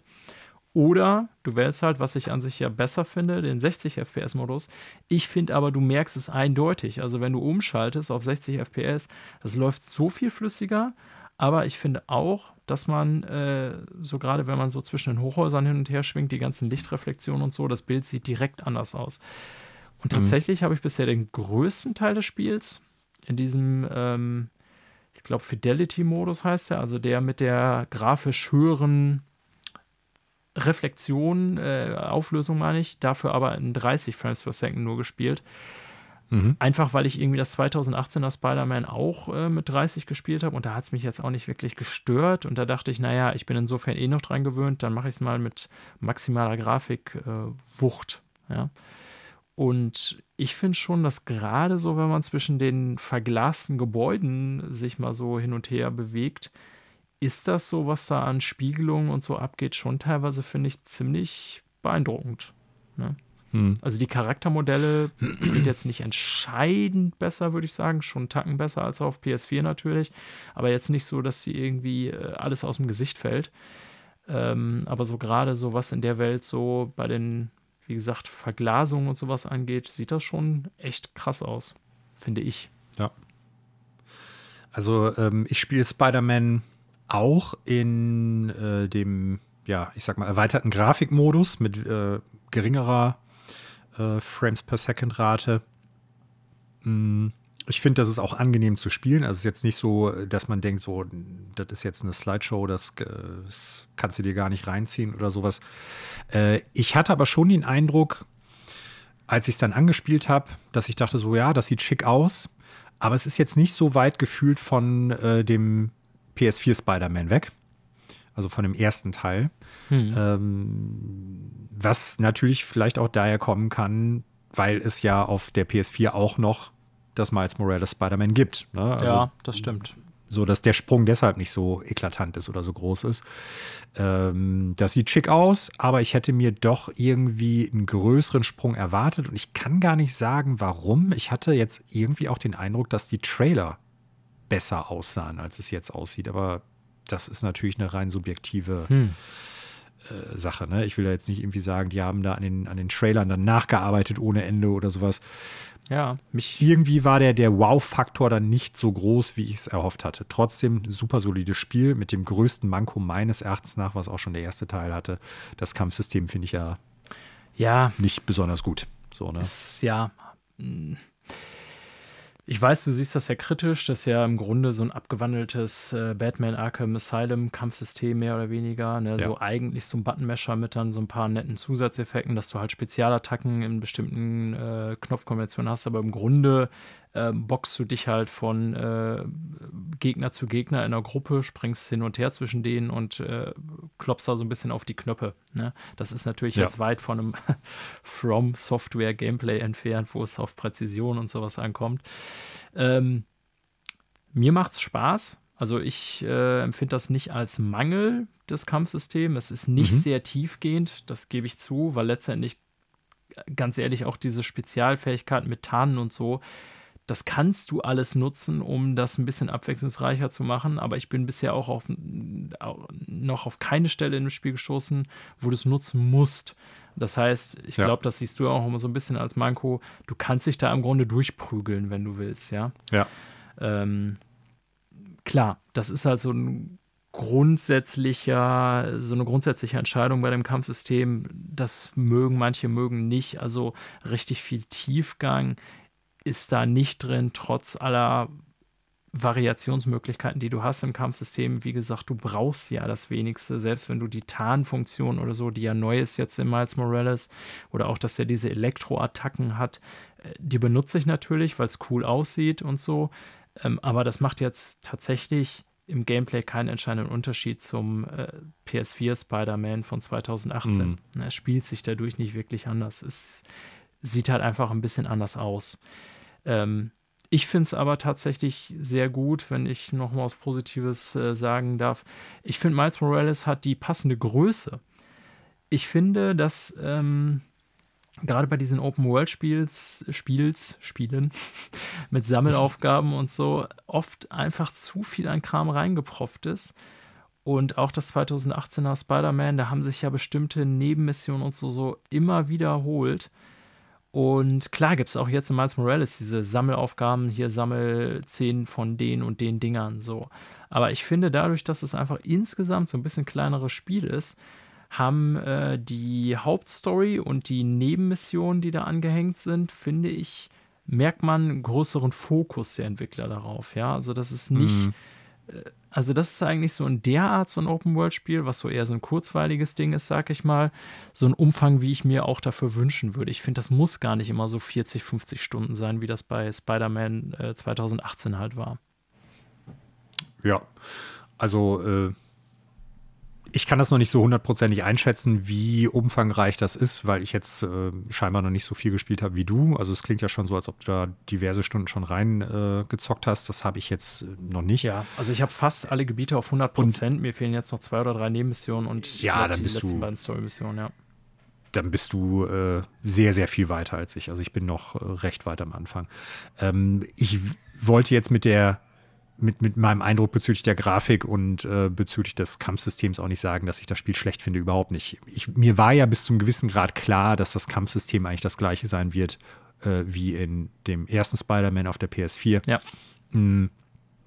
So, also es ist jetzt kein, keine Sache, wo ich denke, das ist für mich unspielbar. Ich hätte oder ich mag es lieber, wenn das Ganze dann doch noch etwas umfangreicher ist als äh, ja, drücke A, um äh, cool auszusehen. Ja. So, weißt du, das ist so. Ja, ich weiß, was du meinst. Das ist dann sehr, sehr, sehr, sehr, äh, also ist nicht, nicht sehr tiefgreifend dann irgendwie das Kampfsystem. Zum Beispiel fand ich, äh, Ghost of Tsushima hatte ja ein ähnliches Kampfsystem, wo aber dieses, äh, ich nenne das jetzt mal in der Meinung eines besseren Ausdrucks, magnetische Anziehen an die Gegner nicht so extrem war. Äh, und das irgendwie auch mehr Spaß gemacht hat, weil es vor allen Dingen viel mehr Wert darauf gelegt hat, irgendwie zu kontern und zu parieren. Und das ist bei dem, wie ich es bisher gespielt habe, gar nicht so wichtig bei Spider-Man. Auch das gibt's, aber. Ja, das stimmt. Du, du kannst dich sehr leicht dadurch meschen. Das stimmt. So, ne? Ja, das also, ist so. Ne? Ich hab's jetzt. Das ist der Kritikpunkt, den ich da habe. Hab's jetzt noch nicht auf höheren äh, Schwierigkeitsgraden gespielt. Ich weiß nicht, ob es da auf super hart anders ist und du wirklich gutes jede Argument. einzelne Taktik ja, Gutes Argument. Das ist ein gutes Argument, Daniel. Ähm, es ist ein, ein, super Spiel, gar keine Frage. Ich, von dem, was ich bisher gesehen und gespielt habe, sind die Wertungen auch äh, völlig passend, die man so bei größeren äh, Bewertungsseiten im Internet hatte, zum Beispiel. Aber ähm, ja, der, der, der Beigeschmack dessen, dass es vielleicht ein Cross-Gen-Titel ist, mag da auch so ein bisschen mit reinfließen, dass ich gedacht habe, okay, ich habe jetzt auf einen größeren Sprung noch gehofft und es sieht immer noch oder überhaupt verdammt gut aus. Also so ist es äh, nicht, das muss ich auch nochmal klarstellen, beim, bei aller Kritik, die ich hatte. Äh, Astrobot habe ich auch noch ein bisschen gespielt, brauche ich gar nicht so viel drüber sagen. Ist ein witziges Spiel vor dem Hintergrund, ähm, die, die Rumble-Features des neuen Controller und auch die, das haptische Feedback sind ganz nett umgesetzt. Aber davon abgesehen muss ich sagen, äh, auch das Spiel hat ja ziemlich große Vorschusslorbeeren gekriegt irgendwie im Internet ich finde das auch ganz nett, aber dass ich jetzt irgendwie so hingehe und denke so, boah, das äh, könnte jetzt quasi mit, äh, ich sage das jetzt mal in der Meinung eines besseren Ausdrucks, den großen Mario-Spielen mithalten, wie es teilweise im Internet propagiert worden ist. Das sehe ich Auf jetzt so zum Beispiel keinen nicht. keinen Fall. Also sorry. Ne? Also das ist witzig so genau für die Situation, was ich gerade so gespielt, äh, gesagt habe. Ne? So man hat irgendwie, man will die neuen Features vom Controller irgendwie so, man will irgendwie vielleicht, man wartet auf einen Download es macht Spaß und ist auch sehr kurzweilig so, aber Keine ey, Frage, nach genau. zwei bis drei Stunden ist das Ding dann auch durch. Ähm, ich werde es mit Sicherheit auch noch mal irgendwann wieder anspielen, so alleine, um das eben zu checken, was aus diesen Controller-Features dann in Zukunft geworden ist. Aber das kannst du nicht vergleichen mit einem Mario Odyssey oder so. Also gar kein, also das ist qualitativ eine andere Welt. Ja, das muss man ganz klar sagen. Ja, auch von, von den, ich sag mal, einzelnen Ideen, was Gameplay betrifft. Ja. Also das, was ich bisher bei Astrobot gesehen habe, das kann sich natürlich irgendwie noch ändern. Aber ähm, das ist ein solides Spiel. Das ist ein guter Überblick über das, was der Controller kann. Da sind sehr viele schöne Hommage-Sachen drin äh, an die PlayStation-Geschichte, sei es halt irgendwie die einzelnen Hardware-Sachen, die man da irgendwie finden kann. Das ist ganz nett. Aber vielleicht ist es dir auch schon aufgefallen, du hast ja oft Segmente, wo du irgendwo an anderen kleinen Robotern vorbeiläufst, die sehr ikonische Sachen aus anderen Spielen halt irgendwie mhm. machen oder ja. nachmachen. So, ne? Also irgendwie äh, ein Typ, der sich unter einer Kiste wie bei Metal Gear Solid versteckt und sowas alles. Das, da steckt auch schon viel Liebe und Herz drin, gar keine Frage. Und ich, wie heißt das Team von denen nochmal? Asobi heißt das, glaube ich, ne? Uff, da fragst du mich was, kann ich jetzt nicht sagen, weiß ich nicht. Na, auf jeden Fall, das Team hat da schon echt Herzblut reingesteckt, das merkt man auch auf jeden Fall. Ja, ist cooler Fanservice, Nur, auf jeden Fall. Ja. Definitiv, aber dass man jetzt irgendwie sagen könnte oder müsste. Ähm, Plattformer des Jahres das sehe ich so halt nicht. Nee, ne? definitiv nicht. Ja, ich kann ja, bevor wir zum, äh, ich sag mal, dicken Brocken kommen, vielleicht noch mal ein paar Sätze zu The Pathless loswerden. Ähm, ja, ne, von Annapurna eben äh, veröffentlichtes Spiel äh, von äh, Squid Games heißen sie, glaube ich, die ja Absu gemacht hatten. Ähm, ich, es ist jetzt keine, kein, kein Next-Gen-Showcase, ja, in dem Sinne, als dass du irgendwie da eine Grafikpracht erlebst wie in keinem anderen Spiel zuvor. Wobei ich sagen muss, das Design dieser ganzen Welt finde ich halt äh, echt super. Ne? Also so rein vom, von dem her, wie es aussieht, äh, ist es jetzt irgendwie, wie gesagt, rein technisch betrachtet kein Next-Gen-Showcase, aber es sieht trotzdem super aus, was vor allen Dingen am Design liegt. Äh, und ich finde das Gameplay überraschend fun. Also ich bin bisher, ich werde jetzt Spider-Man beenden und dann mich wieder auf das stürzen, weil so zu viele Spiele nebeneinander kann ich nicht. Und ähm, ne, du kannst ja so offen in dieser ganzen Welt rumrennen, so, musst dann da so ja, verschiedene Türme befreien und so. Das ist so eine Kombination aus ein bisschen äh, Action, Gameplay mit so Puzzle-Sequenzen, sag ich mal.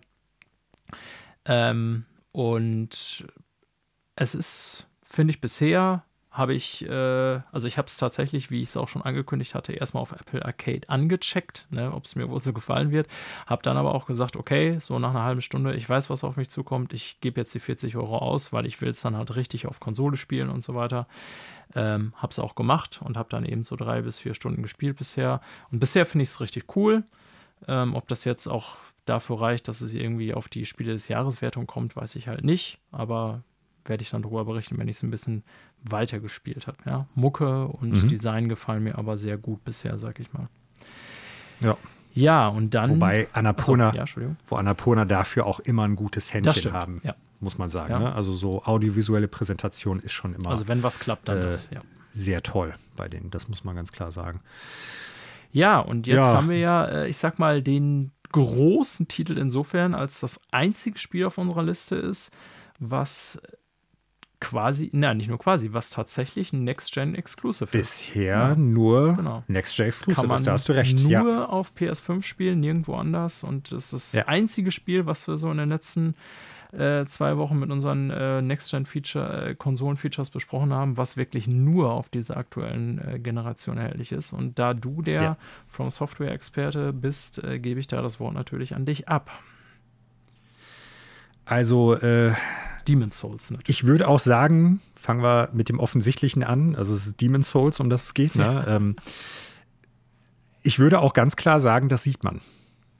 Das ist Next Gen also, ja. ja. Also vielleicht mag es jetzt auch irgendwie sein, weil ich sowieso From Software Fan bin und weil es äh, das From Software Game ist, was ich halt nie gespielt habe, weil es auf der PlayStation 3 ja irgendwie ein bisschen versauert ist in den letzten Jahren. Ähm, aber ich muss schon sagen, so was so die Texturqualität betrifft, teilweise die Lichteffekte, ähm, die generelle Stimmung irgendwie, das, äh, das ist schon was ganz anderes als jetzt bei den Spielen, die wir gerade schon besprochen haben, die ich da schon mal gesehen habe. So, ne? Sei es Spider-Man, sei es Astrobot oder so. Und das ist richtig, richtig schick. Ja. Der, also vor, ja, also das kann ich nicht anders sagen. So, ne? Weil, wie gesagt, die Auflösung der Texturen teilweise richtig, richtig gut ist. So, also das sieht wie ein 4K-Spiel aus. Und ähm, ich spiele es im 60 Frames per Second Modus. Also auch das Spiel hat natürlich so einen, ähm, ich sag mal, Performance-Modus und so einen äh, Graphical Fidelity-Modus. Und ich habe äh, mit 60 Frames angefangen, weil das natürlich für diese Art Spiel eigentlich auch das äh, Perfekte ist, gerade wenn es um so sehr genaue Button-Presses geht und ähm, Konter, Angriff und sowas alles. Die Sache ist, ich habe es dann irgendwann mal umgestellt, mhm. einfach um zu gucken, wie der grafische Zugewinn ist. Und in den Segmenten, die ich dann gespielt habe, die vielleicht dann aber auch grafisch gar nicht so äh, anspruchsvoll waren, war es minimal. Also es sieht schon auch mit 60 Frames per Second richtig gut aus. Ähm, aber es wirkt halt, dadurch, dass es dann nur noch 30 Frames per Second sind, als ob man quasi wirklich so eine Dia-Show spielt. Das ist verrückt. ja, das also, glaube ich. Ne? Also wie gesagt, es, auch es bei ist echt verrückt. Es, ich habe mich entschieden für 30, aber es ist ein krasser Unterschied. Ja, also das ja, muss man klar. eindeutig sagen. Also wie gesagt, das kann sein, dass die Stellen, wo ich es ausprobiert habe, dass es grafisch dann nicht so ein großer Zugewinn gegeben, äh, gegeben ist als bei anderen Stellen, wo ich es nicht ausprobiert habe. Aber für mich war halt klar, der Zugewinn ist jetzt nicht so groß, als dass äh, die das vermeintliche Stottern, was dann halt durch 30 Frames per Second kommt, das wieder aufgewogen hätte. So. Ähm ist aber auch Usus, kann ich dir sagen. Also ich habe mir eine Menge Reviews dazu durchge äh, angeschaut, die letzten Tage, vor allen Dingen in Videoform. Und eigentlich alle sagen, äh, dass bei diesem, wir haben ja jetzt in dieser Generation äh, permanent quasi diese Wahl zwischen verschiedenen Optionen und das kommt ja je nachdem darauf an, wie ein Spiel das halt umsetzt. Ne? Call of Duty mm. zum Beispiel hat ja eine 120 FPS-Version. Äh, sogar eine Option, meine ich. Ähm, und alle haben eigentlich bei Demon's Souls gesagt, also dieser Unterschied zwischen 60 und 30 Frames, das, was man da zugewinnt, jetzt speziell bei dem Demon's Souls, ähm, also der grafische Zugewinn der 30 Frames per Second Version wäre so marginal, dass quasi im Grunde keiner der mhm. Reviewer empfohlen hat, den zu nutzen, sondern alle haben gesagt, hier ja. ganz klar, äh, dieses 60 Frames per Second Mode ist das, äh, was man nehmen sollte, weil es wirklich auch einfach da schon so bombastisch aussieht. Ne? Zeitgleich muss ich kritisieren, dass es durchaus einige Audio-Bugs gibt. Das muss man leider sagen. Also es gibt äh, ein, ein Level, das Spiel ist ja anders als die Dark Souls-Serie in einzelne Segmente oder Level aufgespalten, äh, die du durch eine Hubwelt, den sogenannten Nexus, erreichst. Und da gibt es zum Beispiel im äh, Tower of Latria, das ist ein, ähm, ja, so ein gefängnisartiges Level, sage ich mal. Da hast du die Situation, dass wenn du im allgemeinen Bereich bist, also in so einem, ja, ich sag mal so eine Art äh, Innenhof, der sich über mehrere Etagen erstreckt, dann hört man halt im Hintergrund irgendwie so ein, so ein äh, Gesang von so einer Frau.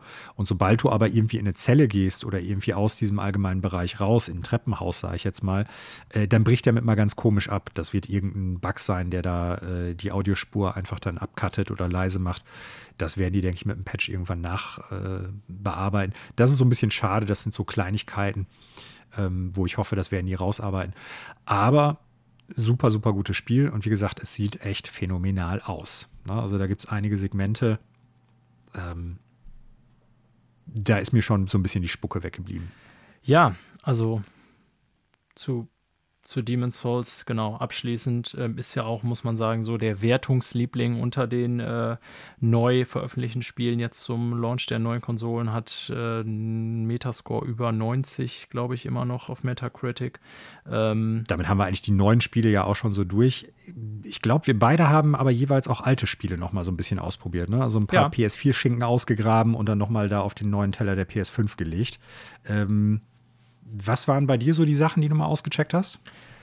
Ähm, Im Grunde nur Killzone so richtig. No Man's Sky wollte ich halt ausprobieren, hab's dann aber tatsächlich äh, ja nicht mehr gespielt. Äh, also beziehungsweise ich habe nur kurz in die Welt reingeladen, ist dann aber relativ schnell abgebrochen, weil ich irgendwie festgestellt habe, ich musste erst mein Save nochmal extern auf der PS4 sozusagen hochladen, damit ich den auf der PS5 nutzen kann.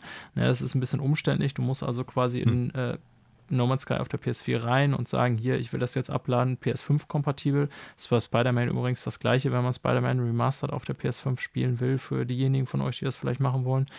Ähm, deswegen kann ich da noch nicht viele Eindrücke zu, außer dass die Welt anders aussah. Aber äh, Killzone habe ich deswegen reingeschmissen, ähm, weil ich ja gelesen hatte, dass es zu den PS4-Spielen gehört, die tatsächlich äh, mit einer höheren Framerate laufen auf der PS5. Ähm, einfach bedingt dadurch, glaube ich, das hat jetzt kein Patch erhalten, wie das Game damals programmiert war, dass es eben ja im Prinzip auch eine höhere Frame, Frame Rate zulässt als die 30, äh, mit denen es auf der PS4 lief.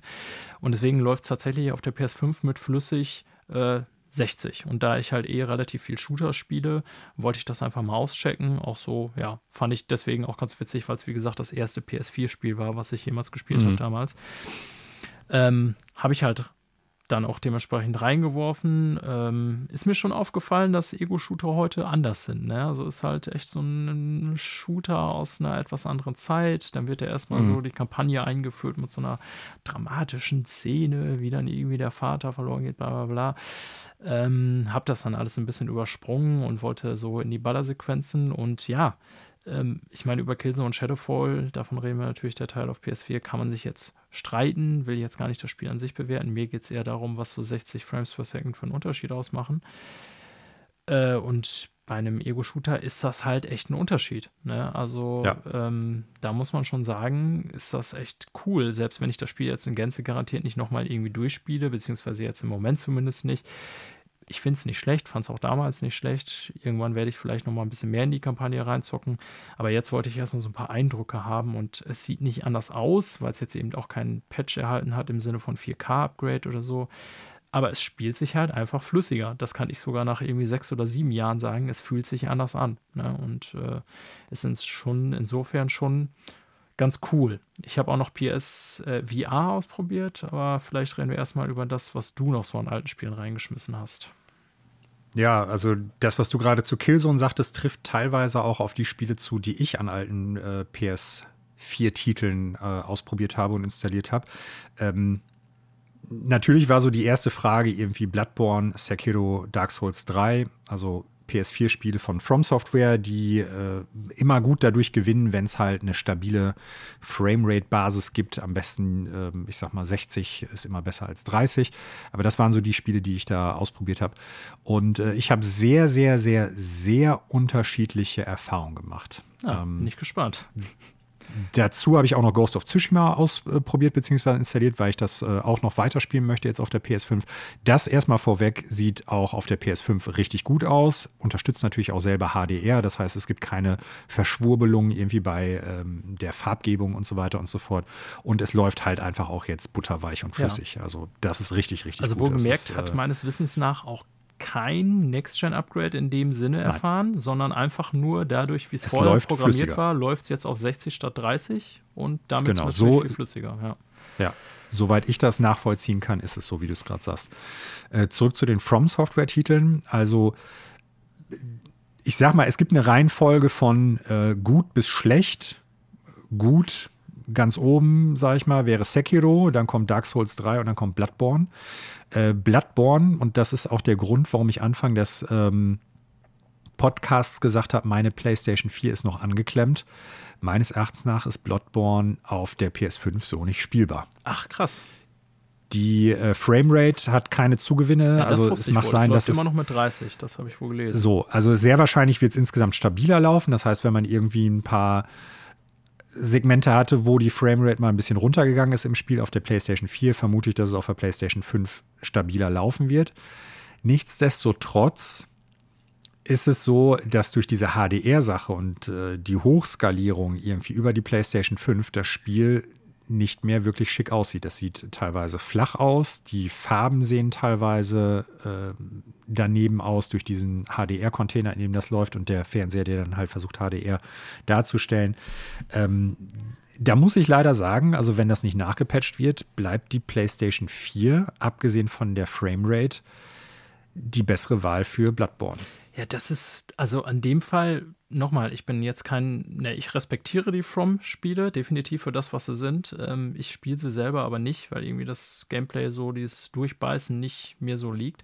Aber hm. es wäre in dem Fall ja wirklich, ja, wie soll man das sagen, jammer, schade, ein Drama, wenn das nicht ein entsprechendes Update auf PS5 erfahren würde, weil es ja wirklich auch über From äh, Software-Fan-Kreise hinaus ein super beliebtes Spiel ist. Für viele würde ich sogar ja. sagen, eins der besten oder vielleicht sogar das beste PS4-Exklusivspiel. Habe ich schon auf mehreren mhm. Listen gesehen, die sagen, ne, ja. also wer PS4-Exklusivspiele so eine Top 5 haben will, da taucht ganz oft dann Bloodborne drin auf.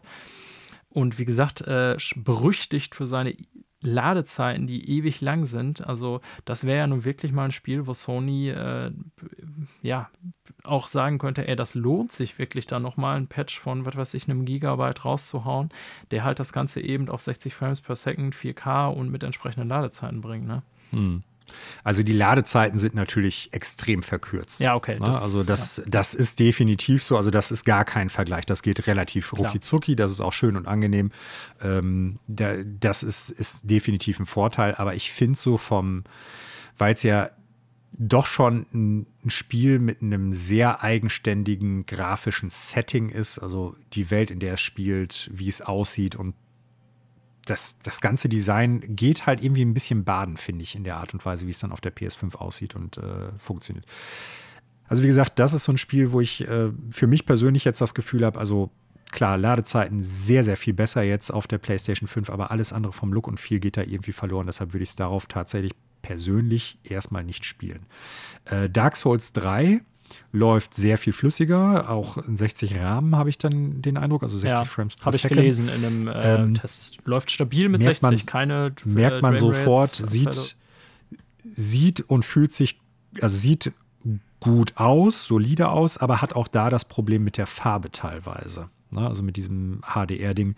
Ähm, ich weiß nicht, ob das jetzt mit dem HDR selber zu tun hat oder mit der, der Art und Weise, wie die PlayStation das Bild rausgibt. Aber ich habe den Eindruck, dass es jetzt sehr viel äh, verwaschener manchmal aussieht. Natürlich, weil es auch eigentlich ein 1080p und nicht 4K-Spiel ist. Und dass man sehr viel mehr Treppchenbildung an bestimmten Punkten hat. Ähm, da muss ich aber vielleicht noch ein bisschen weiter reinspielen. Das ist jetzt so ein, so ein Ersteindruck, den ich von irgendwie 20, 30 Minuten einmal durch die Welt hüpfen und mir alles angucken hatte. Aber da muss man ganz klar sagen, 60 Frames per Second fühlt sich ganz anders an, ist natürlich ganz logisch und äh, definitiv die bessere Wahl diesbezüglich. Sekiro wiederum sieht immer noch richtig gut aus, ist natürlich auch das neueste von diesen drei Spielen. Also zwischen Bloodborne und Sekiro liegen ja irgendwie vier Jahre oder fünf Jahre sogar.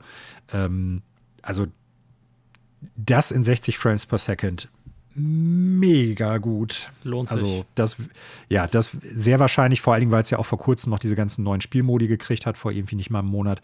Äh, das denke ich, wenn ich mal jetzt in den nächsten Monaten eine kleinere Spieleflaute habe, wo jetzt direkt nichts rauskommt und ich äh, alles andere schon durchgezockt habe, dann werde ich das auch nochmal durchzocken. Hm. Weil es einfach, es ist auch nicht so super lang. Es äh, macht einfach auch Spaß, weil es ja ein ganz anderes Spielprinzip meines Erachtens nach ist als die vorher genannten From Software Games. Und es sieht immer noch richtig gut aus, ähnlich wie Ghost of Tsushima. Ähm, das krankt auch nicht so sehr an diesem HDR-Fehler, den jetzt die beiden anderen Spiele vorher hatten. Ja. Obwohl es meines Wissens nach kein HDR-Patch hat.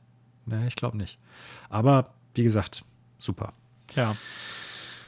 So, und du hattest eben noch äh, VR angesprochen, Virtual Reality. Ja, ich hatte ja. gespannt. Genau, ich hatte ja schon äh, letzte Folge davon berichtet, dass ich mir diesen Adapter tatsächlich bestellt habe. Der kam dann auch, äh, ich glaube, zum Tag der Konsole, glaube ich, genau passend. Oh, das ist natürlich gut. Ja. Mhm.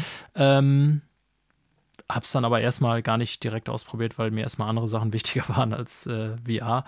Ähm, aber da ich das Headset hier nun mal irgendwie zu Hause liegen habe, äh, habe ich es dann nochmal eingeklemmt. Und äh, ja, es ist immer noch ein Schmerz im Arsch, dieses Ding überhaupt anzuklemmen, weil es halt die Kabelkrake Nummer 1 ist und du dann erstmal von deinem äh, Monitor das HDMI-Kabel abziehen und in die Box einstecken musst, dann das äh, mit zwei Kabeln mit der PlayStation verkabeln musst, dann, boah, das ist wirklich ätzend. Also da hoffe ich, äh, wenn dann irgendwie eine neue Generation nochmal kommen sollte, dass die nutzerfreundlicher ist.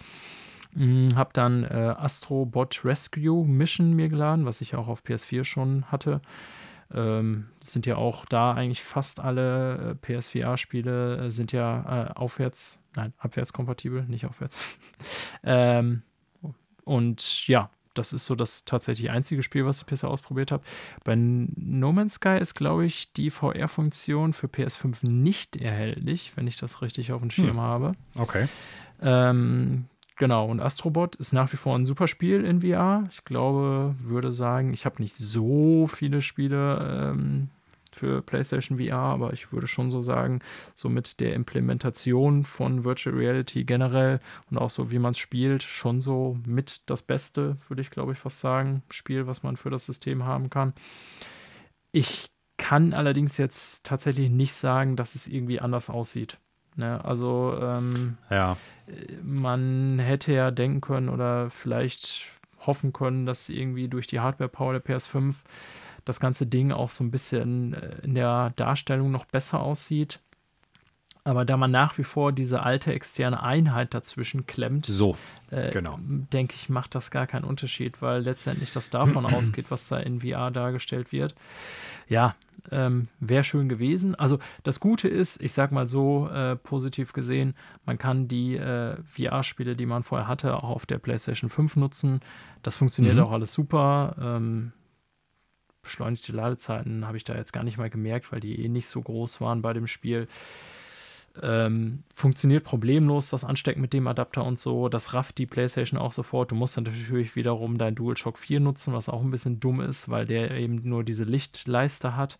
Ne? Also man merkt alles, dass es im Grunde so ein wir bringen das mal mit in die nächste Generation, aber auch nur irgendwie, damit es irgendwie da ist. Aber so richtig äh, bequem ist das alles nicht mit dem Adapter und dem Anklemmen und so.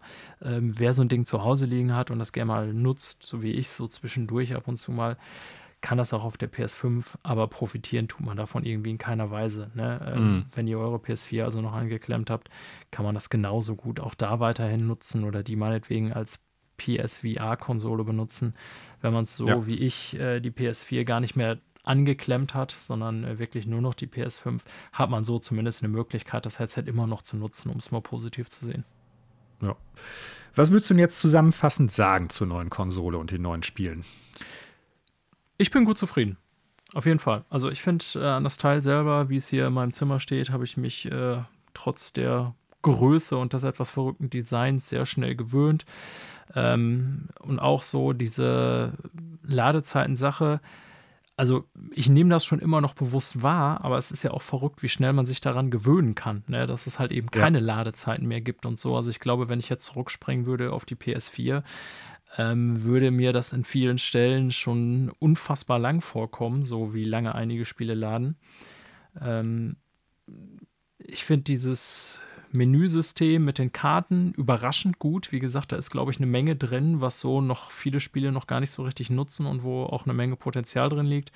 Potenzial ist halt auch das Stichwort bei dem DualSense, aber unabhängig davon ähm, ist es, finde ich, eine gute Konsole. Ja, also ist leise, bringt halt ähm, entsprechende Vorteile mit sich in der Nutzbarkeit. Ja, und ich bin top zufrieden damit, aber vielleicht so als kleine Einschränkung, ähm, so gerade was Spiele angeht, du hattest über Demon's Souls gesprochen, das ist vielleicht ein bisschen was anderes, das spiele ich ja im Moment noch nicht. Aber es ist jetzt nicht so, dass so der krasse Sprung da ist im Sinne von, wow, wir sind in der mhm. Next Gen. Ne? Das gab es bisher. Also Miles Morales sieht super aus, auch besser als auf PS4. Ich habe die PS4-Version von Spider-Man nochmal reingeschmissen. Das sieht schon deutlich besser aus auf PS5. Ähm, aber es war für mich zumindest an den Spielen, bei denen, die ich bisher gespielt habe, nicht so der Moment da, wo ich sage, wow, krass, wir sind jetzt in der nächsten Generation. Ja. So, ne? Wie gesagt, Demon's Souls ist wahrscheinlich schon was anderes. Ja, also ich kann mich dem komplett anschließen. Gut zufrieden mit der gesamten Konsole. Das Spiele-Line-Up jetzt erstmal ist für mich auch gut. Ja, das ist der Überblick über unsere ersten Eindrücke mit der PlayStation 5. Ja, definitiv. Ja, und damit sind wir auch am Ende dieser Episode von Freunde fürs Extraleben angekommen. Und ja, ich hoffe, Ihr habt euch gut unterhalten und auch informiert gefühlt. Wir hatten ja einiges berichten zu, zu berichten zur PlayStation 5, auch ein paar Dinge, auf die ihr vielleicht achten könnt, sollt, wenn ihr selber schon äh, zu den Glücklichen gehört, die eine in die Hände bekommen haben oder das in naher oder mittlerer Zukunft hoffentlich noch bekommt. Ja, und äh, wir werden natürlich bei beiden Konsolen weiterhin am Ball bleiben und euch davon berichten. Es kommt ja noch einiges raus vor Weihnachten, was hier mit Sicherheit interessant und besprechenswert ist. Okay, Lieben, dann äh, bis zur nächsten Woche, wenn es wieder heißt Freunde fürs Extraleben. Ciao von Daniel. Und tschüss von Manuel. Bis dann.